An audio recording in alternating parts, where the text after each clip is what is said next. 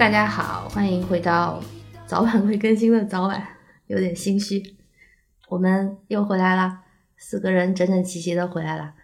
那这期呢，隔了很久啊，是不是有一个月了呀？嗯，主要原因就是我们四个人重启人生去了，开玩笑，没有啊。嗯，那这一期就是大家也能想到，没有什么主题，我们就是闲聊嘛。隔了这么久，一定有很多事情可以闲聊。嗯，就是用闲聊来度过这一期吧。我是刚刚没睡醒，把护手霜当牙膏用了的河豚。他们两个不知道，一种虽然常见，但是还是很意外的事情。嗯，很恶心，朋友们。嗯，那个口感，哎呦，我刚才试图把反过来想，想是把护手霜用当成牙膏比较惨，还是把牙膏当成护手霜比较惨？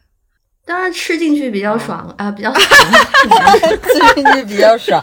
哎呦，比较惨。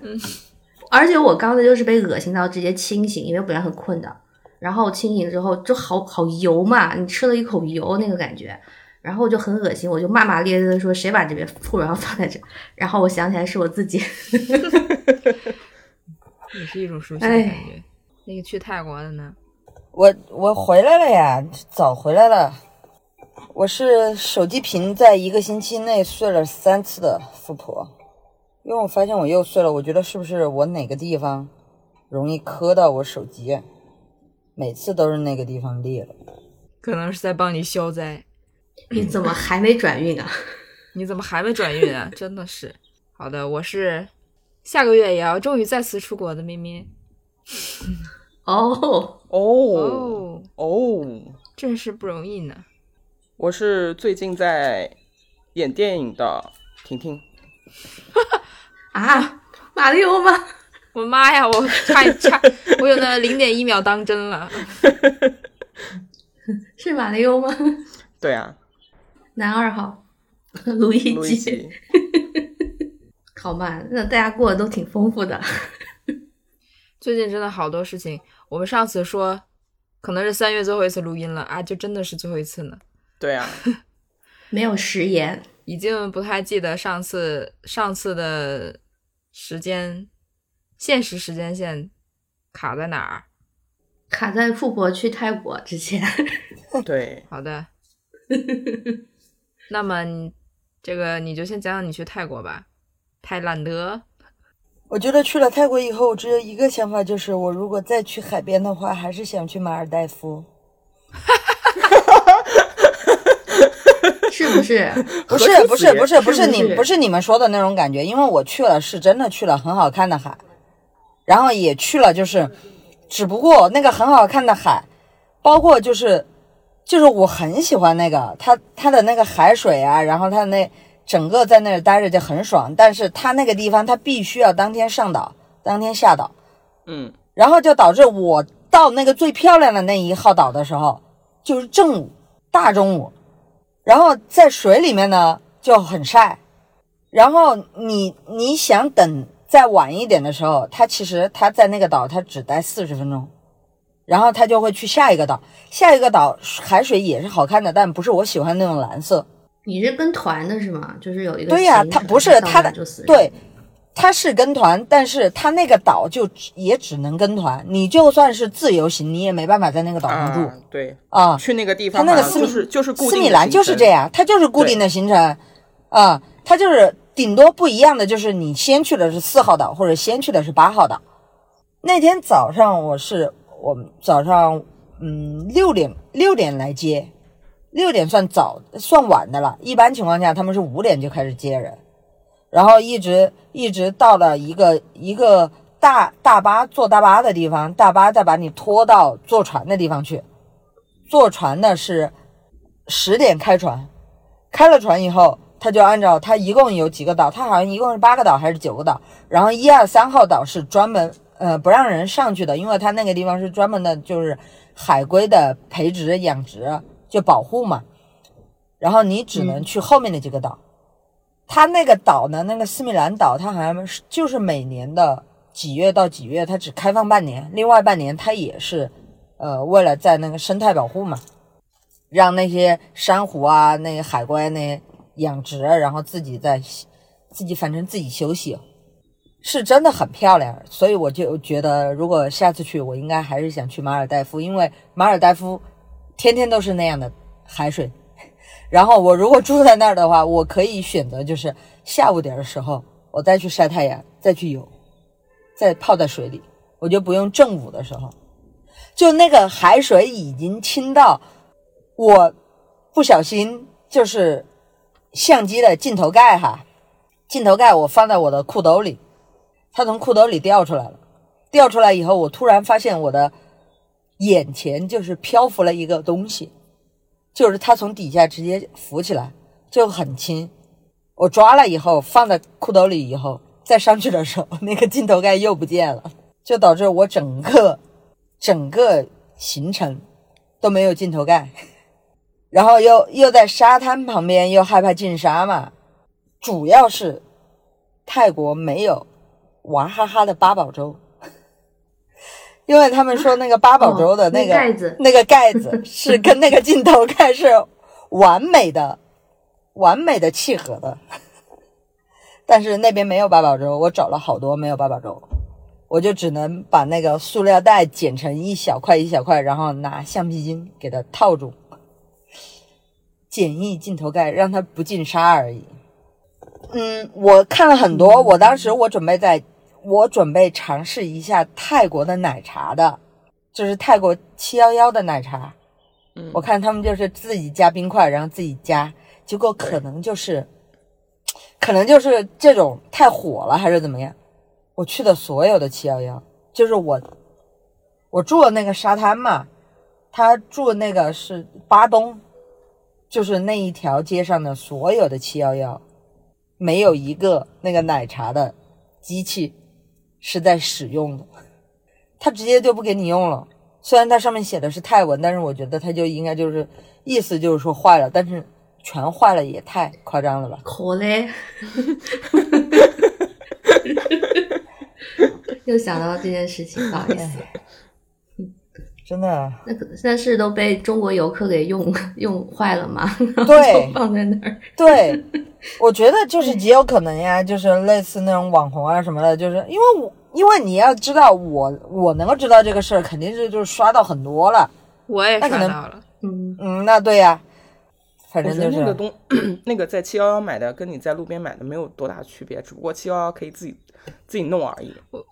嗯，我觉得的它可能就是维护成本太高吧。你们又在什么岛？嗯，没有在岛，那个就是就是普吉的那个一个巴东的那个海滩旁边，那就是懒得维护了吧？反正就是一条街。它它有它有那个奶茶，它是你你在前台就跟国内一样，你要买什么你你也可以买，就不是那种自自己弄的。但其实按道理说，他们那边就是有一个机器在那儿，你就是可以自己打，然后可以拿拿袋子装，然后自己再装一袋冰，这都是给钱的哈。我的体验是，我觉得也没有多好喝。啊，那我还好没喝，我反正在外面也没喝，我觉得，我觉得好甜，好甜，好甜。因为我只是觉得好所以他要。放那么多冰。我在国内喝过，我也觉得就就那样吧。就是，呃，其实我我们的奶茶已经发展到你知道很卷了嘛，但是泰国那个奶茶其实是比较原始的那种，然后也是就一就是粉冲的，就是就是对还好。植脂末啊，也并没有嗯很、很好，而且巨甜，真的就是真的得放那一大袋子冰才能把它吸。他们是那一大袋子冰，然后兑那个浓稠稀释它，嗯，，对，然后你如果单单天喝那个就就不行。能喝一整天，我的天啊，就是太多了。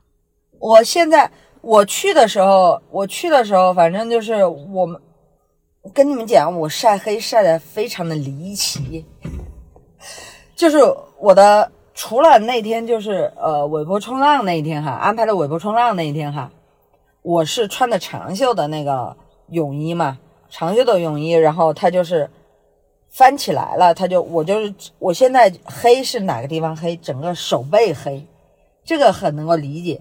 但是因为我平时的时候我穿的就是那种背心儿，无袖背心儿，然后穿的一个那种沙滩裤，然后就导致我晒黑了。啊比基尼吗？啊，你跟大家说你要穿比基尼。我穿了呀，那那在海边才穿，那你平时也不是在路上就这样穿。哦，然后你上次说你要在比基尼外面穿衬衫就好了的。呃，我也是啊，我也是比基尼穿了，就是穿了一个防晒的那个防晒服啊。但是也有那个，你你穿防晒服就不存在晒黑呀、我说的是我晒黑的时候，就是它黑的，就是它不是整个手臂给你晒黑哦。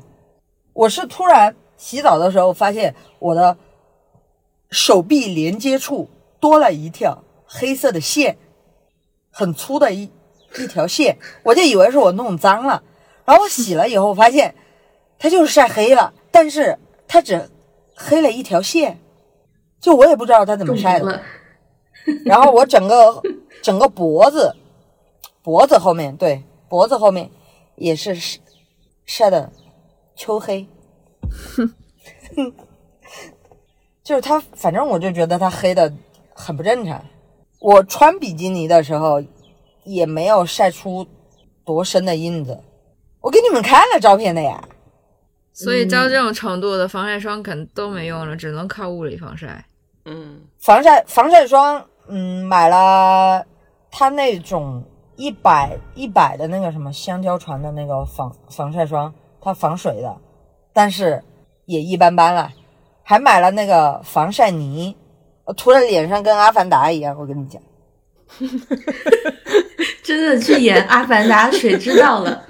因为我买了那个，我买了几个颜色。我当时买的时候，我就觉得，妈的，这个蓝色，他们肯定想要给我涂满脸蓝。然后呢，然后我就开始先先先把那个，因为他们说冲浪的时候，你的那种普通的防晒霜，基本上你泡在海水里面就没了，你知道吧？所以要买那种防晒泥。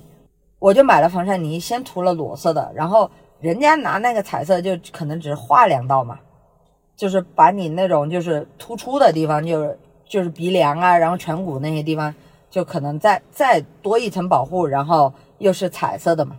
我就买了一个蓝色，买了一个红色的，结果呢，就导致都没有用过，在我脸上开始开那个开那个胶，就仿佛那个胶棒上面第一层的你，你得先抹匀了，你后面你才好出色嘛。本来也没想给我满脸涂蓝色的，结果就涂着涂着，发现那个蓝色的就一下子涂的很大一片区域，故意的。我就不愿意，我就不愿意照一照镜子了。嗯，没有全部的就是涂满，而且那个也没用哈，就是我去尾波冲浪的第一次掉到水里面去了以后，我觉得我起来以后，我脸上就已经没颜色了。我不太了解这个泥啊，但我觉得国外虽然那个防晒非常的就度数非常高，但是它没有隔离。我不知道你买的有没有？我不知道，反正我自己会涂隔离。对，它只有防晒指数，可能都是什么六十、七十、八十都有，对，而且防水，但是它没有隔离的效果。所以如果你在呃国外啊，泰国，我之前有一次也是好早了，就是也看到它只有那个防晒的指数嘛，哦所以你是只会不晒伤，但是一定会晒黑。哦，我涂了隔离的，对啊，不化妆，但是可以涂个隔离，然后然后然后一回来以后就把那个晒后修复涂满身，我就特别害怕晒伤，结果也没有怎么晒黑，真没怎么晒黑。那你就涂的好嘛，嗯，再加上就还是是要涂。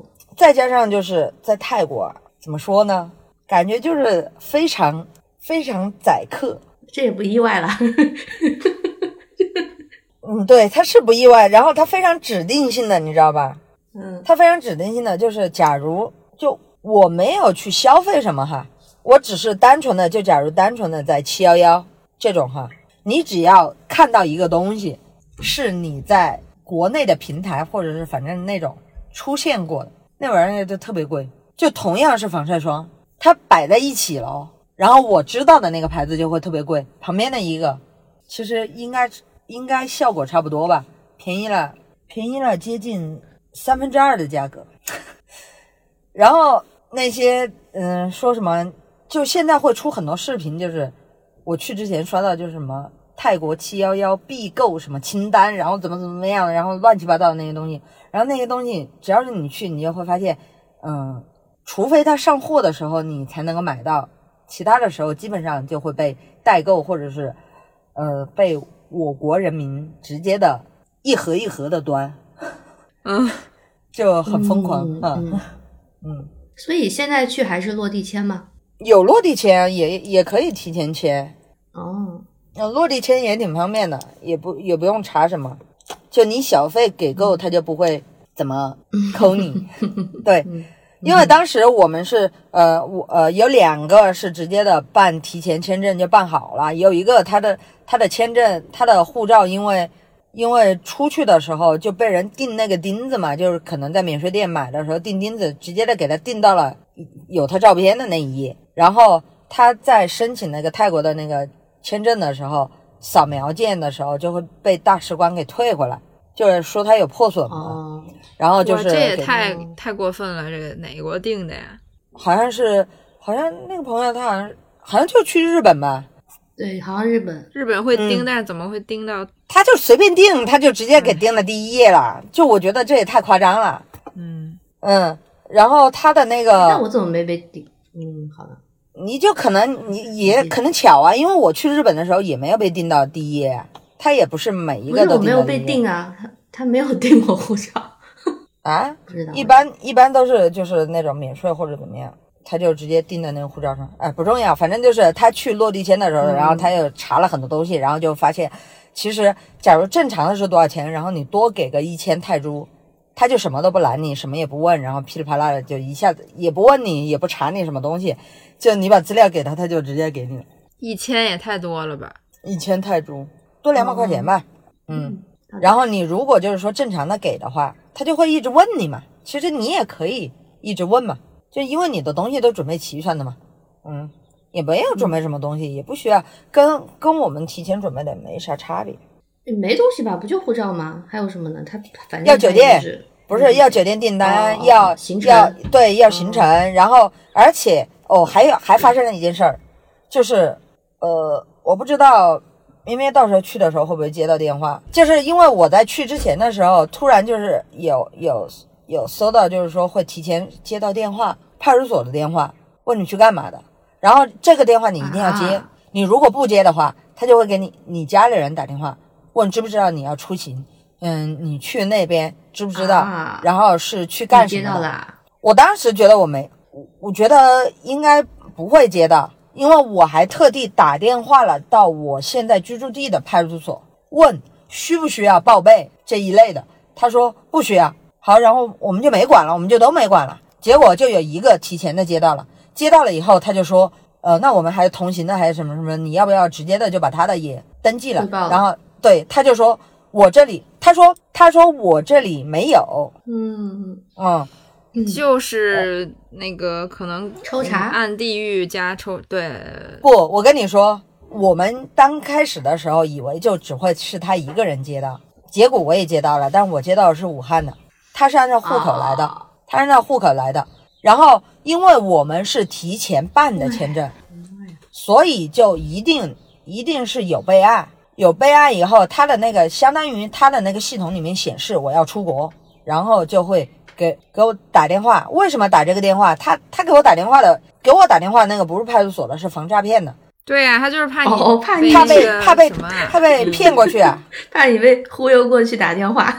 对对对对对，然后他就会问很详细，然后就是问你去干什么，你来回程的机票订了没有，然后酒店订了没有，然后是多少号回程，然后这个电话你就一定要接，因为你如果没有接的话，你第二天到机场去很有可能会被劝返，嗯，嗯，就不让你出去的。哦哦，然后然后那种所以他还是看你目的地的是吧？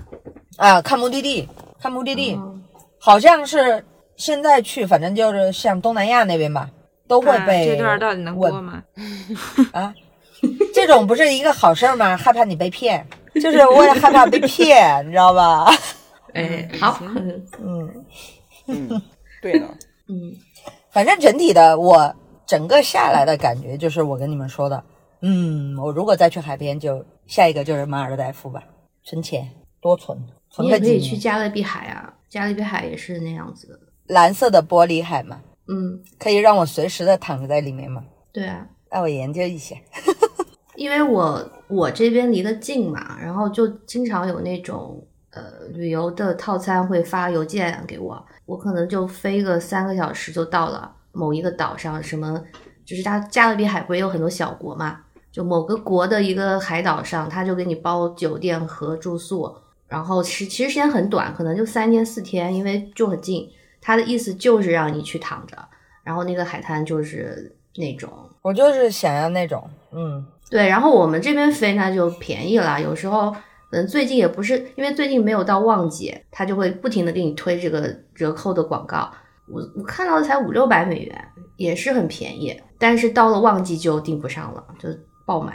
泰国倒是一年四季都很都很热，嗯，就是哇、真的真的，我过去以后就觉得天天天天只想穿个穿个背心儿，然后防晒衣我。我本来不是跟你们说了，就是里面穿泳衣，就外面穿个罩个防晒衣就可以了嘛。我也这样穿了，但是它除了在海上，它在平时的时候就很热，而且他们那些人哈，那些商铺啊，那些店，可能因为我居住的那个地方的问题吧，它白天它都没开业的，到大中午都没有没有办法，就是吃饭的地方都没开门，他们都是太阳稍微下午点的吧，太阳要落山了以后就全出来了，你知道吧？人全出来了。嗯，吃饭的地方也热闹了，然后就是再加上晚上的晚上的夜市吧，他们夜市也很有名，但是我去了也就那样吧，不过如此，反正想去的也不是那些地方所以你还是很喜欢海。啊。对我是真的很喜欢海，我是那种就是坐在那儿站在那儿就觉得很舒服，然后那种夕阳夕阳下，然后它那个海本来就很漂亮的时候，阳光又不是那么刺眼，然后我就我是那种站在就是泡在海里面，不是全泡，就是整个整个脚泡在海里面，就觉得很舒服。那边国外的外国的还是挺多的，我看很欧美的也很多的，澳欧洲洲人欧洲的欧洲的挺多的。澳洲人非常多，澳洲非常多嘛，哦，然后我看到他们就有很多带那种好小好小的小孩，就是那种路都不会走的那种小孩，他就自就带过去以后，然后然后在那里把它往水里泡一下，然后玩的可开心了，羡慕。毕竟我小时候不曾拥有，我都我都我都这么大了才去真正的海边，还挺爽的哦。我还跳了两次海，三次吧，两次。就我之前的时候，我不是有说过九寨沟的那个水挺好看嘛？不是还跟你们说了，就是如果就是他们如果想去，有人想去的话，还可以去看一下九寨沟的水嘛。因为我当时觉得那个水挺好看的，但是我当时看那好看的水，我是就是想要就是说能不能跳下去嘛。然后这次去到斯米兰，斯米兰的很大部分的水就是像九寨沟的那种好看的那种颜色，然后我就终于跳下去了，就不会被罚款，也不会被抓，就跳下去了。还是要还是要鼓起一下勇气才跳下去的，因为因为有有一次我一共跳两次，第二次的时候跳下去其实有失重感，而且没有跳过水，你就不知道落水的姿势。我第一次跳的时候，我的屁股整个屁股就会就全部的拍在了海海面上，然后就剧痛。痛得亏是屁股，所以应该怎么？你就其实我就是把鼻，其实就是把鼻子一捏你，你直着往下跳，其实是最好的。而且它这种哦跳，它不像是，它是那种大的游艇呢、也不是很大，就是三四十个人吧那种游艇，然后它停在一个平静一点的海面上，你穿救生衣往下跳的，你就不会担心你自己跳下去浮不起来。我会游泳，但是我还是没有敢，就是说真的，就是把救生衣脱了往下跳，因为嗯，因为害怕，就是说在那个海面上，你万一脚抽筋啊或者怎么样，那种情况又不好说的。但跳下去还是很爽，就泡在里面。而且它因为水很清澈嘛，它它浮潜的话，你嗯浮潜的话，你直接的就是可以，如果运气好，就是直接还能看到海龟。但是我对珊瑚那些的，就是那种浮潜的那种，我看了有一点嗯不是那么喜欢海底的。密孔，啊，有一点，所以我就还好。它那个水已经清到，就是我跳下去之前，我看到我要跳的那一块儿全是鱼，然后我下去以后，我就跟鱼雷一样，就把它们炸开了，你知道吗？就肉眼可见的那些那些鱼，嗯那你的这个 比基尼照片就不能放了，因为那肯定不能放啊不！想放。不，我跟你说，不是你不想放，是微博会屏蔽。好的吧？不知道以为你在发什么对你那个尺度太大了，富婆。我们只能这样说一说。哦，你们看了就行嗯。对，反正我们都看到了，我们都是看到了，很惊讶。你可以给他 P 一个。漫画版啊，就是一比一那也的把它会被屏蔽挡上。对你那个其实就很漫画耶，就你那个身材很二次元，对，很厉害。拿那个滤镜处理一下。哎呀，不说了，不说了，越说大家越想看，不说了真是。对真，是的，又不会给他们看，虽然虽然富婆把这个海把把她去海边玩说的太像，就是整个海是她的一个大泡汤，不觉得吗？她只是她只是去他只是去泡澡的，海里泡 泡汤了的感觉，也挺好的。嗯，嗯，是啊，凉汤。因为你因为你不去，你就永远会向往，然后你去了，你才会有一个结论，就是比如说你下次要去别的地方这样子。但你要是不去的话，你永远就会觉得想要去，也是一个嗯心态吧。婷婷，你啥时候去马尔代夫？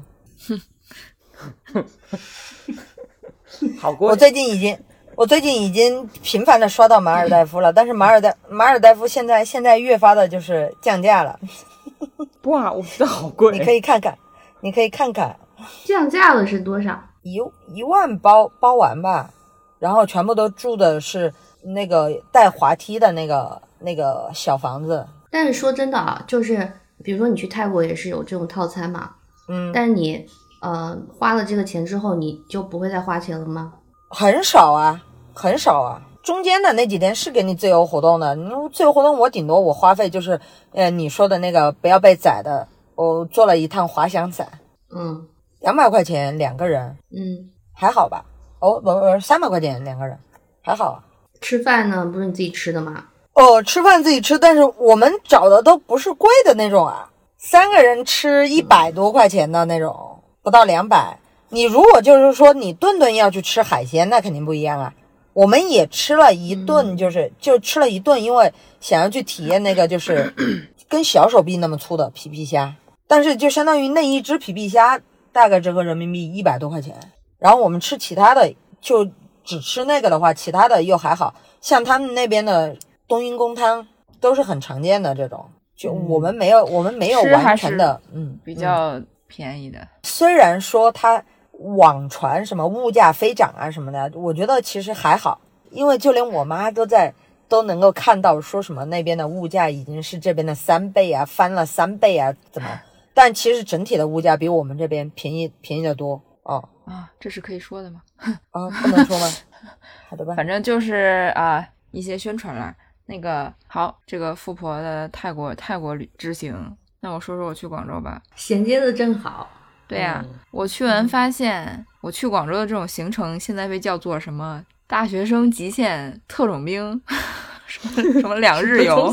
你们看到过吗？什么东西？你们刷到过吗？最近好多这种啊，虽然我不是大学生啊，但就是说，呃，什么一个大学生从哪里出发啊？对，从从哪从从哪儿出发？从东从辽宁出发吗？大连出发，然后后到一路到什么山东，就就就基本上半个中国过一遍，就只花了一个周末。什么极限嗯两日游，我的妈呀！看了他们那个行程，我觉得我先说吧，？我我本意不是，但是也不是大家非要这么玩儿，是因为就是只有这个只有周末的有时间嘛。他们也确实是大学生大学生才有精力能干出这个事情，而我们是被迫的。唉，就怎么讲呢？我们去的时候，按理说现在应该也不是什么啊、梅雨季，也不是什么，哎，现在叫什么回南天嘛？但是好像我们嗯去的时候也还还好，是刚过吧。反正那一个星期全都是疯狂下雨，而且是大雨，就导致呢，我我的其他朋友们的航班各种被取消，就是订了取消，改签取消，重新买还取消，就已经疯了，根本就是不让你飞。但是我们那一班呢，在众多取消的飞机中，就是不取消。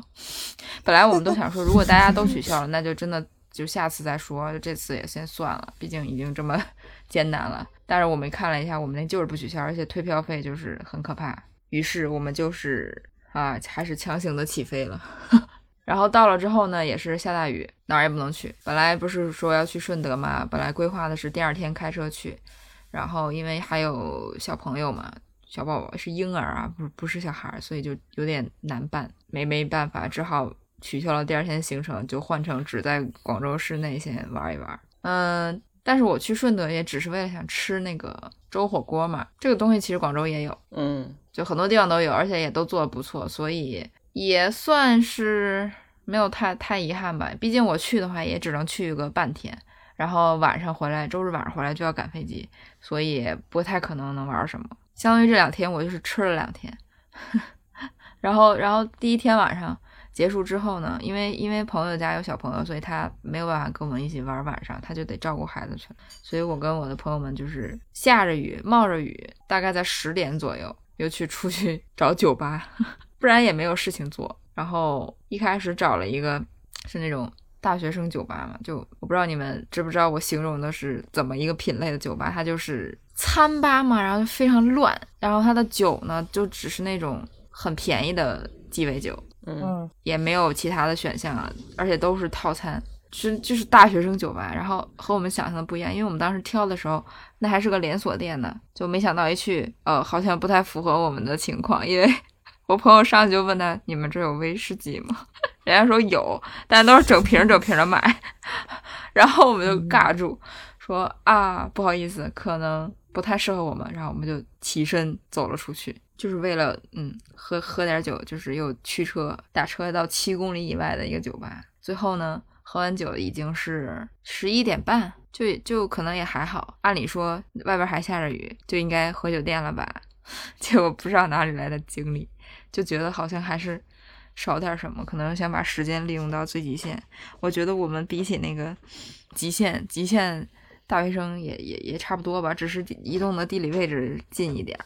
然后就想说，哎，那要不然再唱个歌儿，因为也不知道要干什么，说走就走。然后就打开大众点评就搜嘛，结果发现所有的广州的 KTV 都只营业到两点。这个我啊是去了才知道，对，不知道我在广州唱过通宵啊，嗯，现在似乎不可以，是我我现在不行了。对，有没有这个广州朋友给我解答一下？因为毕竟我我们都不都可以就是通宵那种嘛，但是他们只到两点，而且我们打电话过去的时候说，呃，可以啊，有位置，但是我们只只营业到两点啊，所以我们大概就唱了两个小时，有点子奇怪。可能是出过什么事情吧，也可能就是近期的一些规定，我不知道，哦，所以我们大概两三点才回酒店，嗯，这就是第一天的行程。不是，那你这感觉去哪儿都这样啊？不是广州 这个地方的特色？你没有去看一下小蛮腰吗？对啊，你蛮腰我没有去觉得是小蛮腰吗？不是啊，你知道那个雨嗯下的呀，就是哪儿也去不了。嗯，那不是应该去唯一的好小蛮腰那种雨中，然后在上面坐一下那个摩天轮？我一直还没有坐那个摩天轮呢。你们就是相当于在外地朋友聚会嘛，对对对，我们其实主要是有目的的嘛，对，我不们去朋友家什么的。去朋友家嗯下午待了一下，然后一起吃饭，主要是这个目的。其实当天已经完成了，然后之后就是也不知道干嘛。那个雨下的唯一的好处就是很多热门的吃饭的地方人就很少，那也挺好啊。对，就是没有怎么不用排队队。嗯，然后第二天因为没没去成顺德嘛，就找广州的那个吃粥粥火锅的地方，然后就也是那种大型的连锁店吧，就还不错，真的还不错。反正我吃两天下来，我的感受就是，哎，怎么讲呢？这个食材新鲜就是任性啊，这是我吃了两天之后的感受，就很舒服，不像我在北京吃，也不像去成都啊，没有说 没有说成都不好的意思，就是重口味，就是吃习惯了吃重口味，因为现在一出门就是吃重口味，习惯了之后呢，突然吃了两天很清淡很清淡的东西，你没有去吃甜品吗？我吃了呀，但甜他们的甜品也是很怎么讲原生态的那种的，就很健康啊，很健康。凉茶，凉茶降降火但是我们凉茶你没喝啊？我为什么要喝凉茶？特色。我之前我不是第一次来广州，我之前都都都来过的，是很可惜没有办没有办法下雨，没有办法去逛那些小吃街什么的，只能说找一个最大的目目目的目标去。那个粥火锅真的是，它其实非常简单，它其实就是一锅那个米汤啊，然后把那个食材搁里面烫熟，然后把它捞出来你就吃了，什么都不用加。它还给一些蘸料，但我几乎都没有蘸，就是就如此就已经很新鲜了。然后最后再把那个粥放进菜叶，因为它已经煮了很多新鲜的食材，已经很很鲜了，再加上菜叶就把它喝掉，简直就是舒服。因为我出门在外都习惯带打喜什么的嘛，就是很容易一吃嗨了就就就就就容易有一些啊胃部不舒服。我基本上每次出去都要吃，这两天完全没有吃，因为就是非常舒服。然后嘴里也没有任何的异味，嗯，也没什么可讲的了。总之就是终于啊完成了一件任务的感觉吧。以后有机会还是首先天气要好啊，有机会再去认认真真的玩。这个下雨真太烦了。我吃了姜撞奶、双皮奶，这都是必吃的嘛。还有那个一些想吃这些嗯就是那些东西。想吃这些，想去做一下小蛮腰上面的摩天轮，因为我感觉我去，我对我我之前每次去的时候，他的他还没做好嘞，我不知道小蛮腰上面有摩天轮。有我环着小蛮腰一圈的那种吧。反正我当时去的时候，小蛮腰是好了，就是在底下能看到，但是摩天轮就是没好，后来就没去了。啊，哦，我其实对这种现代的设施就兴趣一般。然后我，你还记得我很很大概几年前我说我去一个城市，我很讨厌去什么名胜古迹，然后河豚吐槽我说，那你去玩什么呢？其实只能玩这些。我现在改了，我确实我我很有兴趣去那些名胜古迹，因为我觉得就是大部分做的还挺好的。然后这次没去成顺德，我们就去了呃广州市内的那个南越王宫嘛，南越王宫墓地的那个博物馆，南越王西汉。然后它分两个馆，一个是王宫博物馆，一个是墓地博物馆。然后都说就是墓地的那个比较有意思嘛，就去了那个馆。然后当时去之前买票，因为要带着小宝宝，我朋友还问说，嗯，这个你们家对这个小孩子 去墓地这件事情有没有什么忌讳？人家说啊，没有啊，完全现没有啊，现代年轻人带娃，对啊，不现讲究这些啊在年轻人不讲究。这些。然后我们去了之后，那个馆发现就比较让我们震惊的是，它其实就真的建立在一个，因为它就在市区里，就在马路边儿，就不像我想你们想象的北京什么故宫啊，一个特别大的园区给你划出来，然后给你建一个大博物馆，然后你还要排队绕来绕去那么走进去，不是，它真的就在路边儿，且就在居民区里，就是居民很多居民楼，正常居民楼被把它包围住。就是你周围那个楼，可能你住三三层五层，你就是从阳台望下去就是那个墓。嗯，啊，当然是修建修建好的一个博物馆的样貌啊，我觉得很神。然后我们就分析说，你说这个地方肯定 风水好，就是大家反而喜欢这个地方，你不觉得吗？就是感觉中中国人对这种很很痴迷、啊。对对，尤其是广东人，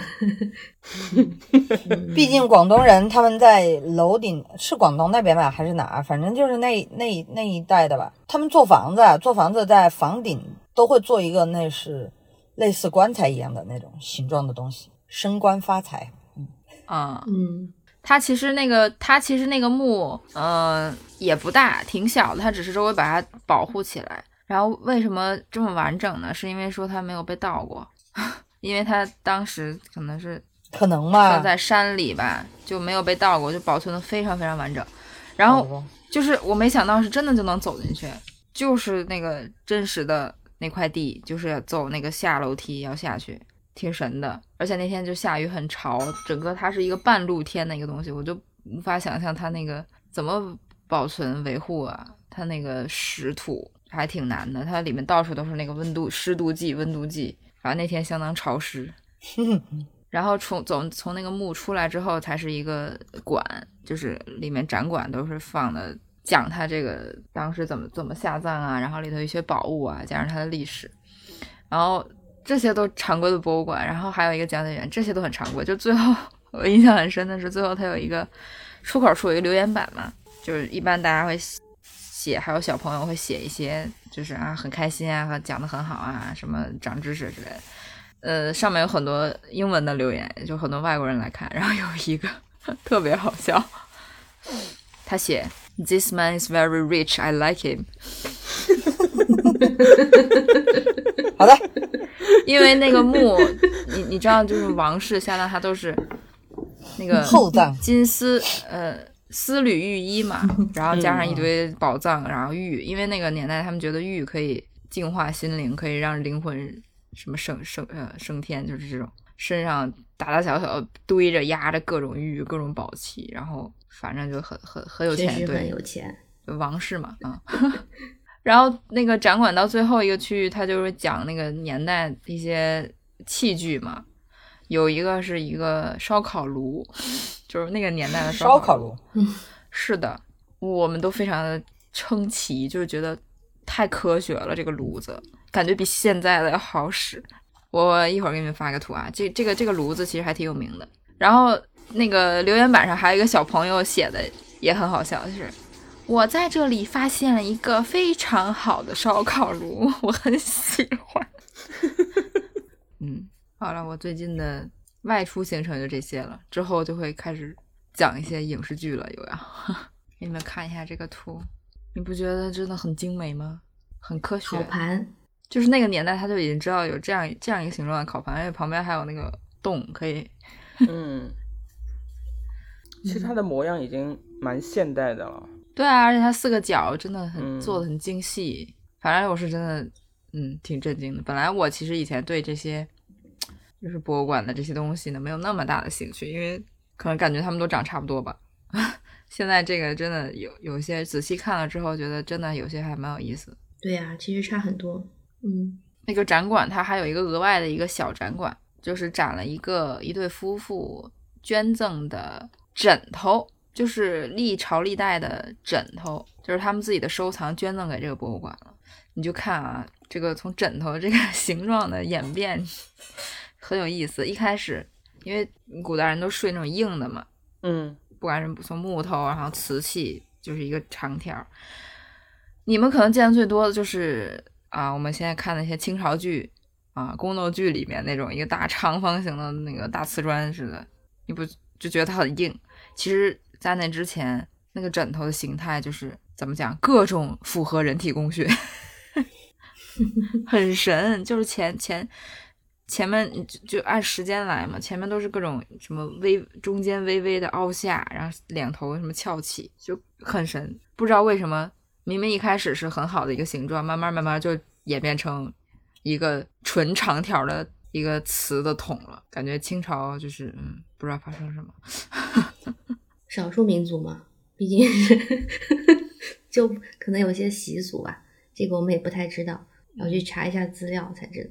那婷婷要说你演的电影吗？不好意思，本人还没有看，就是这两天不知道在忙什么东西，然后还没有来得及去看。就昨天，昨天一大早起来的时候，我脑子里面第一个想法就是我想去看一下，结果就是没有找到时间去，但是一定会去电影院看的，希望大家也去看一下，据说还不错。目前豆瓣评分好像有八点二，哎我以为我们先会先嗯说三月份的一些影视剧，然后再今年说回来。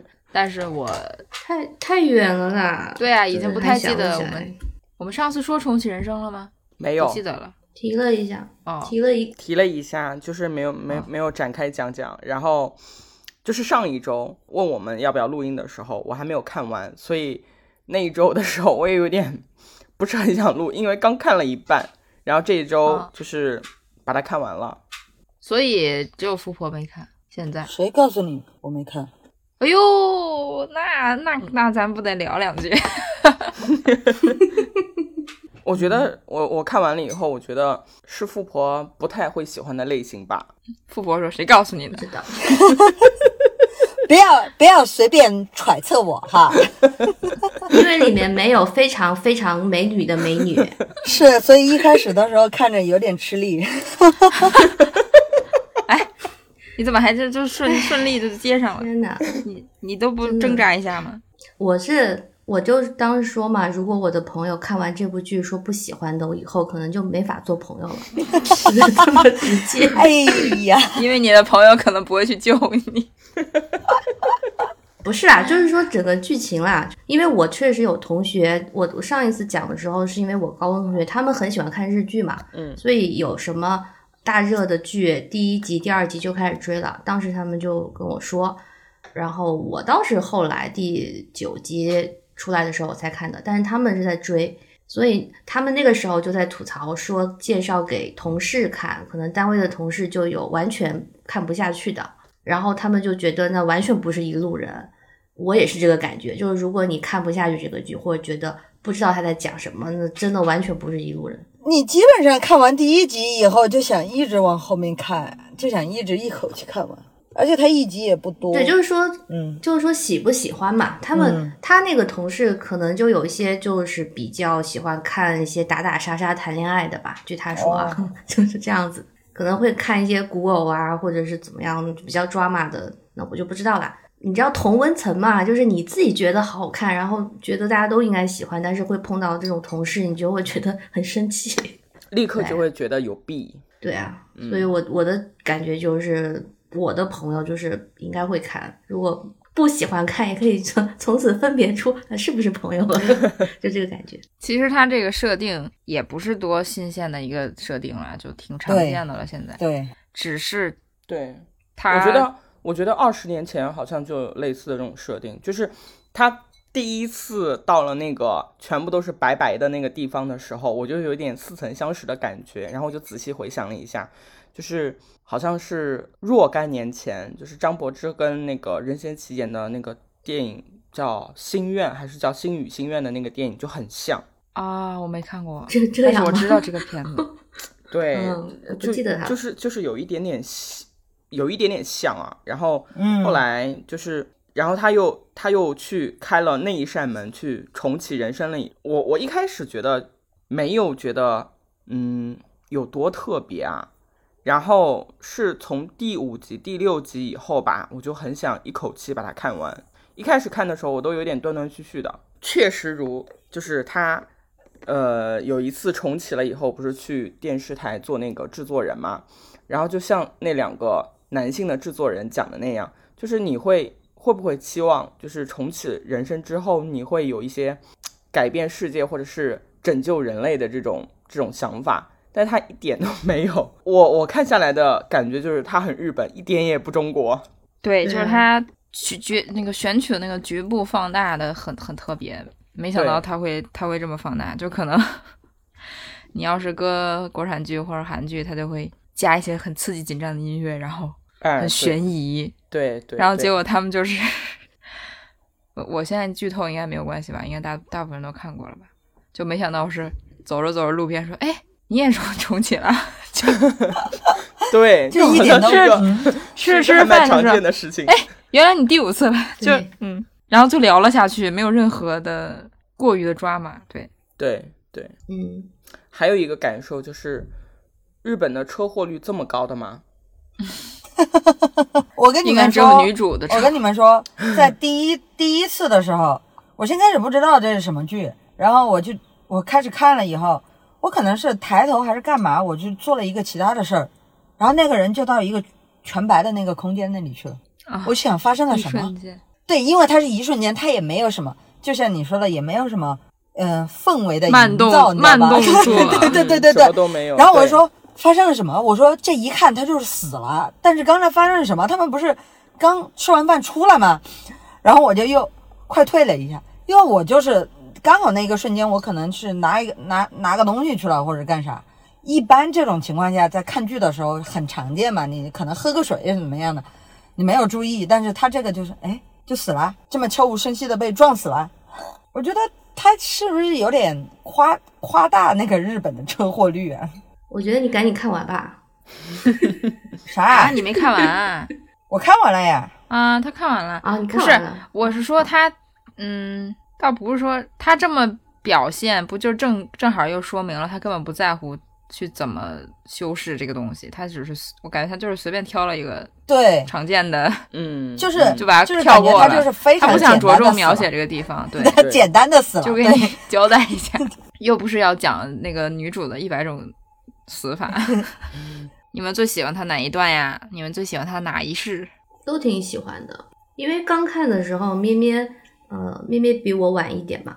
然后你当时就是说前面看的时候还怕他很卷，因为我们那时候刚看完《黑暗荣耀》，嗯，对吧？当时的讨论就是说，宋慧乔为了复仇还要去考公，然后你这样就觉得，呃，这个女主她因为要积德嘛，她好像呃必须要去当科学家，或者是要做的很好，他积德嘛，你就觉得好像也有点卷，甚至到后面他去考飞行员都说有点卷，但是一切都在那个三百年的公务员出现之后瓦解了，就是。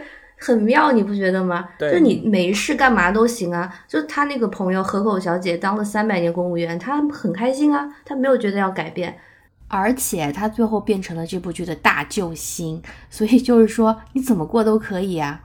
所以我觉得它是一个反卷的电视剧，就是你怎么活都开心。所以每一季其实都蛮哦，不是每一季，每一轮我觉得都蛮开心的。当然后面那个最后两集的部分是万万没有想到他会这样写。嗯呃，我觉得，因为我也听了展开讲讲嘛，他们已经说了一些，就是直男写的剧本，居然写出这种剧本，我我也是叹为观止。他怎么写出这种女性向的剧本啊？太惊呆了。但是我说真的，这个剧可能现在就是我最喜欢的日剧前三名吧。后面是有点理想化，但是就是很喜欢，它一切都很好。而且我觉得确实我们的年纪就对上了。嗯，你看他从小成长的那个经历，我就问了嘛，我说你们小时候是不是都吃过花？都吃过呀换。贴纸，对，对，现在不还在发那个表情包吗？还在交换。然后然后去拍拍拍那个大头贴，我最喜欢制作人，我觉得好帅。然后嗯，他的每一轮的那个服装都很有意思，就是嗯，非常非常有特色。对我们，仔细观察就会发现，他们四个人一起，呃，嗯、就是他们一起的时候都是大地色系，然后每一轮有每一轮的主题色，到最后就是很明显是红色，就感觉一切都明朗了起来。然后到最后一集的时候，我发现真的是被被那个韩剧荼毒很深呐、就是那个机场那个男的出现的时候，我总觉得完了，对，一定是就没想出事儿到是那个样子，没想到啊，就这样而已吗？这这这这还带这么这这不是韩剧，这不是韩剧。对，而且他讽刺了这男的一番，真的很就很妙。嗯，因为那男的说我是时空穿越者，就大概这样的话对，然后他们就然后就就说我第二轮了什么的，对，然后他们就说哦，第二轮了，还说自己是时空穿越者，就把他讽刺了一番，我觉得太厉害了。而且你们不觉得他最后那个航班飞往台北，就是很好笑吗？对，外台北外台北，我不知道，哎，不知道，但是这个地点选的有点好笑。我有点感觉这个剧可以拍再拍一个男性版本，肯定会完全不一样，也可能是另一种好笑。但是还是很喜欢啊。我我这些年非常非常少会二刷电视剧，但是这个我会二，我就是我已经二刷，不是从第一集开始看，就可能从中间想看一个什么我就去看了。包括它有很多番外嘛，嗯，番外也很妙，就是当时看完第就看完大结局之后，真的不停在重复这件事情。哎呀，很上头这个剧，而且小朋友时期的那位小朋友选的也非常好，真的。很可爱。小莫言，对对，莫言，莫言演的太好了。那我说一下，其实咩咩去广州的那个时候，我去了趟日本啦。说的这么哎轻巧，这位才是什么大学生特种兵极限？对，我觉得我我最近就是河豚看世界这个栏目可以稳定更新了。嗯，其实我没，我觉得我理智上没有在报复性出游的人，但是实际上这几个月就飞挺多的，然后老板还没有辞退我，所以我刚跟你们说，觉得有一些还是要跟他谈一谈嘛，嗯，就这样也不行啊，希望大家不要嫌弃我啊，其实我很忙的，我每天都在远程办公，哎，然后这阵子其实我想了一下，我就是在环大陆旅游，对吧？就从东北就紧贴着从东北方，然后到东南，然后到西南，然后就停了，呃，也不会再环了，因为你再环下去就是什么中东西亚，咱也不敢去啊，怕那个生活西化被抓起来，所以整体来说还是挺累的吧。嗯，就像咩咩，就是富婆从泰国回来，咩咩去广州的时候，我同期去了日本嘛。但是我们不叫特种兵什么的，我们叫长周末。就很短，时间很短，一个长周末，然后目的地是京都啊。那京都也不是第一次去了嘛，就没什么特别的事情。嗯，所以我我就讲一个插曲吧，就是跟重庆人生有关的，因为中转交流交通的关系啊，我们在东京待了一天，然后正好就因为看了重庆人生，我就想能不能去一下他剧中的家乡呢？因为剧中他们的老家叫北熊谷市嘛，嗯所以我就搜了一下，我发现有一个北熊谷在埼玉县，就是东京都旁边一个小时。那对我来讲，我觉得就是东京啊哈。然后我觉得可以走访一下，但是我想太美好了，所以最终呢，就是一个打卡失败的故事，就是哪儿也没去。因为查了才知道，他那些拍摄地点都是分散的，就不是实地取景，只有北熊谷这个地方叫北熊谷，但地那个拍摄地都不在。嗯都是在周边的什么千叶呀、神奈川那些地方，然后这些地方就相隔一两个小时的车程，所以就也没有时间，而且那天下雨，对，就没有去。但是，嗯，哦，唯一方便去的地方是它这个距离那个拍大头贴、唱 KTV 的室内游乐场，叫 Run One。嗯啊，我查到他们圣拍摄的那个 Run One 在埼玉县，但是 Run One 本身它是连锁的嘛，而且美国也有，就是 但如今好像就是在日本和美国有连锁，国内好像也有，但是它改名了，就不叫 Run One，那你就没那个感觉了。所以我就没有太大兴致，对我也没去，所以我说是打卡失败的故事，就空想了一天。不过这个剧真的是很喜欢嘛，所以你知道看了这个剧，刚刚我们也说它很日本，然后你到了日本，你就情不自禁的会想起里面很多梗，因为它真的很很有日本人的客气，就里面那些细情节是我觉得在别的文化下无法成立的。嗯只有他们之间才有那个距离感，你才合理嘛。不然像我这种，我每天话都这么多，我都在表达自己的人，我如果我开始第二轮了，我怎么可能忍住不告诉朋友？就怎么可能一直自己默默的在承受？我一定要跟大家分享上辈子发生了什么。我觉得你最想打卡的应该是那个山洞，看那个隧道嘛，嗯，对，那个在神奈川，但就是下雨，所以有点远。哎，哪儿都没去啦。然后这个热情就下一次感觉就不太会去找这个地方。嗯嗯，不过呃，因为正好看了它，然后你到日本就有一种嗯观察人当地的生活和文化会更感兴趣的那种感觉。呃，我觉得在日本就是体验他们的客气嘛，然后这次在京都也体验到了，就是因为我记得他们戏里面有有的有一场就是他们四个人吃饭，关系已经那么好了，但他们都会有一些彼此之间的观察，然后会避免下一次就是下一轮再一次吃饭的时候，就是呃提前做一些事情，然后让一些什么小小的心思化解，就做这些事情。我觉得日本人好擅长。然后呢，我们这次住的民宿就是有一就是那个开民宿的夫妻非常客气，非常有距离。发生了一件什么事情让我很震撼啊！就是我本人由于一些原因在日本穿的比较少，就他们的天气也不是很友好。我出发前几天看那个气温是最高二十五度，结果一落地就变成什么九到十四度这种区间。然后我一开始也不觉得冷，但是第二天有点感冒，我就我记得我应该是在那个院子里打了几个喷嚏，然后第二天原本是摆在房间门口走廊上的几盆花都给搬走了，就是他们觉得我花粉过敏，我当时就觉得就是太细心了吧。虽然我是花粉过敏的人，但他那个喷嚏我自己知道是因为我冻着了，我就觉得很震撼嘛。就是他们这种客气的细节真的是做的很厉害。嗯就很日剧。然后，哎，京都也没什么好说的，因为也不是第一次去了。哦，就是樱花开了吧，算一个意外的惊喜，因为根本没有去关注樱花的情况。我看了看天气嘛，然后天气不是很好，下雨，我就觉得就算开了，一下雨就没了。嗯，而且我对樱花也就还好，所以我就本来是想随便逛逛，逛一下这个日本人的这个生活这样啊，但是没有想到京都的樱花是在我到的那天开的。而且还是朋友在问，就是人家正常人听到你这个时候去日本就会问樱花开了没，问了我去查，发现开了。对，就是那两天开始开满开，然后好像会持续两个礼拜吧，因为不同的区域它就是一片一片在开嘛。我是得知它开了之后，我去附近逛，然后我就看到哦，果然呃街道啊、公园啊都满开了，所以还这个还是挺惊喜的。对，就是突然想到，我不愧是年初抽到了大吉的人啊。可能这个大吉只有在日本有效吧。对，所以嗯，节奏很舒缓，也没有什么计划和期待，就看到什么很惊喜嘛。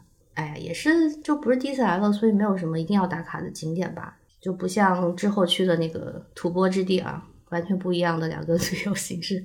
我觉得可能在生活感上，我们还是会追求休闲的节奏吧。所以看日剧也是，就是你很喜欢它那个生活化，虽然他们住的房子都很窄小，你会觉得很舒服。哦，我那天看到我的公众号有人给我留言说他要去日本 gap 一年，我觉得哇，很好这。么爽，这么好，嗯，我不知道，我不知道他这一年去做什么啊，但我觉得只要就是有这个勇气决定了，你就算去一个人读书啊，或者一个人独居啊，就是我觉得在那边都能好好享受这一年，真好。就是它确实是一个这样好的环境吧。然后我是很喜欢晚上压马路啦，就是可以推荐给这个朋友，因为它日本很安全，就是你本来在任何地方，只要去那个不是扎堆的景点，你往生活区域走，就会发现很多不一样的东西嘛。到了晚上，它城市会进入休息的状态，很容易看到一些生活百态吧。而且在欧美国家，大家都知道晚上是不太可能散步的啊，因为要以安全为前提。所以我就很珍惜这种在呃亚洲，包括国内晚上散步，有很多人跳广场舞这件事情，大家知道有多难得吗？然后，嗯，我还有一个个人的喜好吧，就是我喜欢晚上去逛神社，嗯，就是很安静，然后呃，因为它都是二十四小时开放的那个户外的东西嘛，它只是卖玉手啊那些窗口会关掉，但其他都是一样的。唯一的问题是胆小一点的人可能会害怕，但是我觉得很有意思，因为它整个景观、鸟居、神像都是跟游戏里一模一样的，就是你晚上去会觉得把游戏搬到现实。就白天，因为大家都是现代人嘛，你去就是人山人海的，对吧？你会出戏，但是晚上那个风吹着，然后你看着这些石头、这些石灯，然后木头的那个珠印会敲打在一起啊，哒哒哒的响，有一点像恐怖片，但是我觉得就是魅力所在啊，就会想到一些日本游戏的场景。哦，有一件事情跟妹妹能对上的，就是呢，我因为我这次就住在那个著名的福建道福建道和大社旁边嘛，福建啊，不是福建的那个福建，就是 就是那个有很多红色鸟居的那个神社，大家肯定看过照片的。一般游客就会站在那儿一百多个鸟居中拍照吧，就那个地方。然后这个神社，呃，白天晚上都很热闹，因为它太有名了。嗯，它就是呃，就它的御守是狐狸的御守，对吧？玩对马岛之魂的朋友都知道，你跟着狐狸走，你就是能找到道和神社。然后呢，全日本有三万多个道和神社，但这个是最有名的啊。那我就去祭拜了啊，拜什么呢？就是我们最近喜欢说的一个梗啊，就是拜狐仙嘛。就如果有一个人很受欢迎，桃花很多，那我们就说他是不是拜了狐仙？所以我那天就自作主张，我说我要去帮咩咩拜拜狐仙。什么？但是我怎么不知道这个事？你为什么不知道？因为你在买机票。好吧，我当时就在跟那个我们的朋友小雨说，我说这个人家是白虎啊，也不知道管不管姻缘。但是我买好，我拜完拜完之后，你们就买了机票，然后我就说，我说嗯，那真的不知道他是保佑什么东西的啊。然后还去了一些小神社啦，就是晚上完全没有人的。婷婷可能就不行，就是你会怕鬼。我的旅伴也不行啊，他就一直说干回去了。但是我的恶趣味呢，你们也知道，我就是立刻开始会说《百鬼夜行》的故事，所以就是，呃，我们两个就会在那个神社里进行一些人吓人的行为啊，很轻松啊，一个，哎呀，你不要说特种兵，你就说长周末，这样呢就会把这个旅行、啊、说的比较悠闲一点。就是我们的小长假？然后接下来，接下来我要说吗？我感觉我接下来的这个心情复杂的部分说起来就会很长。我觉得这个你可以放下一次说。我觉得你会说很长，我也不想说什么具体的好吧？内容啊，嗯，就是基本上马不停蹄到了南亚嘛。那我觉得你们也能想象，就是你从呃日本这样一个很发达便利的国家，从大和民族一下到了吐蕃，就本身就是一种冲击，所以我就整个很冲击。就是当然也像我跟你们讲的，因为我没有做攻略嘛，我没有准备什么的，就别人安排好的，所以可以说我就是带着小时候的一些印象，但其实那个印象很早了。我现在长大了，我看问题明显不一样了，所以当我到达的时候呢，那个感受就是很冲击，五味杂陈。对，所以我觉得很多风景啊、人文这些东西，我不需要多说，就没什么好跟大家讲的，因为你们在网上看，大家都这么讲，你能看到很多照片、很多攻略都在说这些，是很震撼的。嗯，我就说我的感觉吧。就不用等到下一次讲了。比如像第一天，我就是没在状态嘛，因为我的游戏还没有保存啊。然后 我就是就是先到了那个加德满都，待了一天，就是尼泊尔首都嘛。加德满都，我对我第一个印象其实是，我操，回国了呢。哎哎，怎么突然就是？就是遇到很多我国的父老乡亲在那边做生意，各国口音的啊，不是各地口音的中文，然后大家就会在卖一些工艺品，开饭店。我当时觉得不太真实啊，然后因为也没有时间，就是我没我并没有去去深度旅游嘛，可能就是去那个地方逛了一下市里，然后吃了个饭，人非常多，就是遇到这样的情况，我就一时没在状态里，我觉得。怎么怎么这样呢？这不是回国了吗？然后它城市也是那种人很多很嘈杂，呃，电线非常瞩目，就是一个电线杆上呈现出呃钢丝球的状态啊，就属于那种电工看了都想辞职啊，就是 缠在一起，就是这些东西我整个人没适应过来，是懵的。然后就在这种状态下，立刻第二天又去了另一个更闭塞的地方，就是它名字非常响亮呢，叫做 The Kingdom of Bhutan。一个与世隔绝的王国，嗯，哎，所以我觉得我今天就是讲这个心情复杂的部分吧，因为那些人人文风景 enjoy 的部分，大部分人都那样觉得，就是别人的共同感受。但我的状况呢，就是就我们后来一个导游说啊，他从业这么多年，就遇到我这样一个客人，我就变成一个杠精，你们知道吗？但这个。呃，也很好讲，因为我已经剖析过一遍我的想法了，我已经跟人促膝长谈过了，包括跟你们也吐槽了一些，所以我我明白是怎么回事。就是我自己现在的心态吧，嗯，在看世界的时候会有点拉扯，就是一方面我知道自己拥有的生活要好好享受，但另一方面我觉得世界上有太多受苦的人了，而我没有。是我很幸运没受过苦，导致我没有办法很心安理得的享受。你们能明白吗？能。我觉得你们知道我这个想法，就是很很久了，嗯有点幸存者综合症吧，就看不得别人受苦，然后也不太喜欢别人跟我说你过得很好，你不要再操心别人。那我就是操心嘛。有时候甚至觉得好像我也得苦一下 才能心安啊。就是据说。这个释迦摩尼修道之前也是这样想的，开玩笑。反正我这样很久了，就是尤其疫情开始到呃疫情结束，我好了一点。但是今年二月份的时候，你们还记得吗？就是发生了一件事，就是我本来要去土耳其的，然后那当时也是抱着方便的心情嘛，就是有两边都有直飞的航班，然后机票买好了，行程定了，发生了什么事呢？大家知道，就是土耳其大地震嘛。很惨烈，所以当然也就取消了行程。然后你们都说就是还好晚了几天啊，就是要早几天去，不就赶上了吗？然后这件事情我就又一次觉得又幸存者了，就不知道怎么回事。这些年心态上累积了很多这种侥幸感吧，就是你看着世界在巨变，就觉得兴百姓苦，亡百姓苦，就是有一种这种很忧国忧民的心态。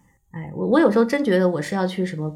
菩提树下沉思吗，反正就是有一些这种想法。所以话说回来，对于这个南亚这一片地方，我就是知道它是不富裕的，但是我总觉得他们宗教信仰很强，有很多的神，然后这种信仰非常饱满的地方，一切都是很超脱的。呃，我记得当年去泰国，我不知道富婆有没有感觉，就是我去泰国的时候，当时有人跟我说，因为这是一个佛教国家，所以人都不会骗人，就是你去买东西不会买到假货，是这么告诉我的。然后我当时也因为年纪小嘛，当然也不会买贵重的东西，但是确实吃饭呐、就是干嘛，别人跟你讲什么就是什么，也没有骗我，所以我是有很好的印象的。然后我就是带着这种很崇敬的想法来的，你知道吗？但是我没有想到的是呢，当我真的到了呢，眼前看到的最大感触不是什么人的灵性啦、神圣啦、原生态啦，就是贫穷，只有贫穷。然后那个感觉就是给人打了一巴掌，就是我觉得有时候你在条件比较好的环境里待久了，你真的会脱离地面，你去美化世界的。就是你很习惯看到一个，比如端盘子的人、洗盘子的人，好了，是很快乐在做这个工作，然后你就会觉得生活就是很美好，因为有什么工作都可以有乐趣嘛。但是这些其实是在一个很富足的环境下才会发生的，对不对？嗯嗯所以我觉得，就是对这种与世隔绝的国家有一点过于美好的描述了，就是什么原生态啦，什么淳朴啦，就觉得都是一些不知痛苦的西方人写出来的。就是对我来讲，我无福消受。对，当然最重要的还是因为我没有提前做攻略啊，导致我不是很了解。我知道他们穷，但是就是你看到当地的那个景象，那种贫穷感，就像是看到了呃纪录片里解放前的我国农村，还不是城市，不是什么老上海或者老北平，就是西北农村那个样子。所以我觉得真的只有你从小生活很富裕的人，比如一些发达国家的游客，你才会觉得说这是原生态，这是香格里拉。嗯，你们也知道我自己，我这个人已经够文青，我够飘了，但是我没有办法骗自己说这是怎么样的世外桃源。我觉得就是穷，没有什么好美化的。嗯而且，哎，讲得有点沉重啊，就真的不远，因为我大概在二零零五零六年的时候吧，因为我姐她去过河南的农村支教嘛，我也去了，就是看过这样的情景。我觉得就是她也民风淳朴啊，因为当时呃他们是大学生嘛，就过去两个月而已，后来好几年都跟那边的小朋友在通信，就是真的感情会很好。然后他们那个时候住在一个什么土房子里面，那个村委会吧，还派人过来给他们专门搭了一个旱厕，就是让他们几个呃大学生专门上那个旱厕。但虽然是旱厕啊，我就觉得，甚至我想到像《三体》那个书里面，叶文洁在那个嗯齐家屯，你们知道吧？齐家屯也是民风淳朴嘛，但穷也是真的穷嘛。所以我想到这些东西，我第一个感受就是，啊、这种穷没有让我觉得就是民风淳朴啊，没有让我觉得跟宗教信仰有直接的关系，他就是穷，就是因为他不在不在那个外外面的世界里，他就是与世隔绝，他不知道，所以他淳朴，所以闭塞。所以我就想到这些，然后在那个去饭店的路上，我看到那个土路都坑坑洼洼的，然后都是什么驴呀马呀，旁边都是乱石乱草啊，就这些景象嘛，和我后来住的饭店简直就是两个世界，我就觉得非常不好意思，然后我就很别扭，就是看到那个呃工作人员，饭店的工作人员就是很朴实啊，就一直说 welcome。而且他们英文很好，这点也很冲击到我。就是他们全部的人英文都很好，喇嘛英文也很好，比日本人好多了。但是我就想，我就想说，他们在说 welcome 的时候是怎么看我的？我是一个什么样的人，在他们眼里是一个有钱的外国人吗？这我不知道。然后我们的导游也很有意思，他是一个属虎的当地男性，就是他问我们从哪来的，然后他就说他的生肖是 tiger，然后呢，他是提供全程英文服务，但是我发现他会中文，然后问才知道他是去新加坡上过学的，但是他中文不是很好，就是能说一点，呃，他英文很好，就是带着很浓的新加坡口音。然后我了解他这个情况之后，我就开始提问了，就是比如我就问他，我说你觉得像你这样的人走出去再回来，你是不是就没有办法那么单纯？你会去追求一些资本主义的东西？他一开始还跟我讲一些就是。呃，那种是一些行话，就是哦，幸福是比较出来的，就这样跟我讲啊。然后我说，我说那我就很俗气嘛，比如我此刻心里的挂念就是我游戏还没有保存。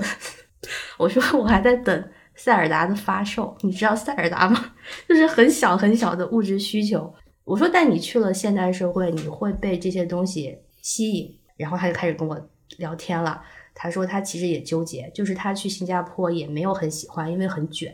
但是回来呢，他也没有办法跟父母那样，呃，两耳不闻国外事。所以他现在是找到自己的定位，就是他在那个饭店里工作，接待外国游客，就可以连接到外国嘛。然后我就说，那你这样还是有的选，对吧？你选了这样的生活，但是你们国家是不是每个人都可以这样选？他们都可以出国念书呢？因为我就好奇嘛，我觉得。你是不知道，还是说你就真的是信仰，然后选择在这个地方？我不知道嘛，我只是好奇。我说我没有打扰你们的意思，我就是想知道。然后他人也很好，就耐心的跟我讲当地的情况。呃，有一些基本的信息吧，就是其实他们也是很就君主立宪，就是他们的上一个国王啊，自己在八十年代吧去欧洲上学，回来就想通了，就就退位了，就搞一些。什么免费医疗、免费教育，然后相当程度上是改制了，就给老百姓造福嘛。但是为什么总体还是穷？因为他们政教一体，他们不想跟外界打交道。所以我第一天就意识到，就是我们旅游的外汇是他们唯一的外汇收入，就是有一部分直接到老百姓头上嘛。我觉得那还挺好的，对吧？就这点我我觉得 OK。但是那几天心情就是不能自洽，就是一方面我觉得确实你也很难看到这样的生态。就很原始，大自然的东西很壮观，让人流泪。但是同时，你可能看到人，你就觉得众生皆苦，就也让人流泪。就是说真的，应该提前做攻略啊！我得知道这些东西，不然我就是很冲击。所以，像我们一起的朋友呢，他就说：“你你不要想这个地方是什么样的，你就是来感受它。”我说：“我说是这样没错，但是一般人就是起码会有一个追求心灵平静的期待，对吧？”但是我来呢，把自己搞焦虑了，所以我就全程是一个叛逆的游客，一个杠精。我每天都跟那个导游聊天，也非常神奇。就是我其实社恐哎，但是我不知道为什么这次我就杠精上升，求知欲爆棚，就每天都在跟他聊天。然后哎，也是因为他们不允许自由行啦，他们一定要有一个呃。就是你要跟当地的机构联系，然后出发之前就要有个计划好的行程，然后从你入境到出境就一一定会有向导的跟着你啊。当然你可以自己设计行程，但是必须他会带着你去去那个地方。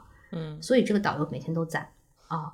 我一看到他就要跟他提问，就是哎很多吧，就比如像我跟你们讲的，他旅游收费非常高嘛，疫情之后就更高了。然后朋友说。呃，有一些部分比疫情之前涨了一倍，就是明显在赚外汇，所以我就问那个你们的外汇在用在哪儿？然后他就跟我说，他们需要进口的东西有哪些？就基本上是一些现代的东西，然后包括医疗。然后我就问，那你们医疗水平怎么样？然后他就说，你们千万不要在这生病，因为不怎么样。虽然是免费，但是水平很低，所以有一些高官呐、皇室的人呐。生病了会去印度啊，然后我还跟他讨论哲学问题，比如什么叫幸福，因为你知道到饭店第一天就有一个僧人来给你讲幸福的秘诀，然后我当时就想说，幸福的秘诀不就是重启人生里那个宫冈先生已婚了吗？我就很出戏，哎，就跟导游讨论嘛，然后呃，我就说你们的理念是倡导低物欲的幸福，但是你们又引进这么豪华的饭店给游客住。你是想让游客感受到奢华的幸福呀？就是你们在营造这种住在一个很好的地方，有尊贵的服务，然后早上起来看见大自然，这不是低物欲，这是花钱买低物欲的。我说这个感觉让我很别扭，就是很有阶级感嘛。然后他就说，那这是跟外界联系的代价，要找到搞经济的方式。然后他说，但是老百姓还是很低物欲的，很知足的。然后我就开始跟他讨论低物欲，就就一层一层杠啊。我说。我说你们，啊，我们这些人在说第五语，是因为我们深陷物欲，可是你们是不知道的，你们没有选择。而且如果真的能做到大家都不知道就算了。可是导游也说，他们现在很多年轻人在喜欢什么，你们知道吗？啊，疯狂迷恋 Black Pink。我当时就，嗯，好的。然后他说他们由于年轻人太喜欢朝鲜人民也是这样国家偷偷在看的，我知道。对啊，对，然后他说国家就禁止了韩国的一些电视节目播放，就是毕竟是佛教国家，很保守的，你不能容忍穿短裙的女子在热舞这件事情变成一个流行。这这跟我们隔壁不也是一样子的吗？所以我就说我不是要觉得你们应该怎么样，我说我就是嗯去想了解更多嘛，因为我来之前没有了解。然后当然我有一种口嗨，就是我很生气，我会说，嗯、那凭什么呢？就年轻人想看嘛，我说那我明天要穿短裙去见喇嘛，就是会讲这些话，但是就说说口嗨了。就我知道还是得尊重人家的传统，可是你会有一些质疑吧？嗯，就是心情复杂，因为我觉得别的游客来这边是放空心灵的，我来是吸取了信息的，包括每天晚上也是早早就没什么事情了，就是我正好就工作嘛，然后也会搜一些文章看，我就看到他们说那个国民的自杀率很高，然后我就跟导，我就第二天跟导游聊啊，我说我想了解一下你们普通人每天都在想什么，就除了信仰，你在想什么？我说就是你们没有什么犯罪率，但是自杀率很高，这个这个现象是跟物欲的产生是不是有关系呢？突然变成了一期哲学是哲学节目哲学节目，对啊，就是啊，我就后面跟他聊这些，我说你看，像在美国，物质生活是可以很多选择的，但是枪击案很多。然后你可能会有一个情况，就是你比如有一个人，呃，你今天买了一个房子吧，就一个 dream house，很开心，然后你第二天就被人随机枪杀了，在美国是有可能的啊，就是一种你看似能选择自己生活，但是不能左右生死的那种无常的感觉嘛，对吧？但是在你们这是一般人没有什么选择，生活上就是很单一，然后也没有什么利益冲突，大家都一样。但是人是不是觉得很无聊？就我什么也不能选呐、那他就开始选自己的生死，因为就是他唯一能选的东西了嘛，是不是很哲学？不要我就这样跟他聊，我们还留了电话呢，就是我说我在网上看你别把人家给聊聊了，过两年人家人家可能一个月以后说，嗯，谢谢你和我聊天，我已经辞职了。我觉得你 就开始思考自己人生的意义，然后觉得 他还好啦，因为他一家老小都在那儿啦，他应该不太会怎么样。对，但是就后面他就不太像导游了，就是像一个就是同龄人差不多对啦，就是会聊天嘛，就还蛮好的。就我在网上看到的报道，他就说给他看一看，就这样。但是还是有点有搞笑，就是比如说有一天这个导游要自己开车带我们去一个地方，那个车程要两个小时，我就直接上了副驾，我要跟他聊天。然后他看见是我坐副驾，表现有点惊恐，然后他们其他三个人就在后面笑。哎，反正就是你知道，导游都半开玩笑跟我说，你要不要跟高僧聊一聊？我说我不想跟有权威的人聊，我就是想跟普通人聊。然后他问我从事什么工作，是不是搞学术的？他说他做这行十年了，就是从来没遇到过我这样的一个女生游客。他以前他说就是那种有一些呃，可能专门研究这些东西的，就是带着目的来的人会这样嘛，搞一些田野调查吧。他说我就没有遇到过游客这样。嗯，当然就是他们也劝我，就是说你明天不要为难导游了，导游可能晚上回家就在想我是不是水逆啊。然后他们说，就跟我说你你装一装傻白甜嘛。我说那那个傻白甜我会啊，我可以啊，对吧？我明天我就跟那个导游说，我说欧巴，我想问你一个问题，但是也也是到后面也是蛮好笑的，但是我自己觉得很复杂，心情很复杂，有很多的这种纠结。嗯，我也会给他给他比较高的小费，因为我希望钱直接给他们手里，尽管导游已经是赚的比较高的工资了啊。对，这个我也觉得很精分，就是其实说是可以不给的，但是在一些辛苦的行程里，一天结束之后，你可以给十美元。那我就觉得你这就是已经有一个怎么说就不成文的这个规定了，说什么辛苦的话要给，那当地人就会很卖力，他要表现的辛苦嘛。所以我觉得我就我不管怎么样，我每天都会给他二十，然后有一天如果真的很辛苦，我会给五十。然后我现在已经不想给美国人小费了，我觉得美国人真的被惯得无法无天了。就你看看这些淳 淳朴的人，唉，对啊。不过他他们那种，就是如果单拎出来看，你的就是信仰啊，什么保护大自然的虔诚，还是很受教的。就是，哎，确实我们在现代生活里啊，我们需要一些纯净的东西，只是。我个人我没有办法那么单纯、那么直接去享受吧，我需要理清自己的思绪，不然我可能就真的要学释迦牟尼去菩提树下坐一坐。然后我这种级别可能最后也只能变成一颗释迦吧。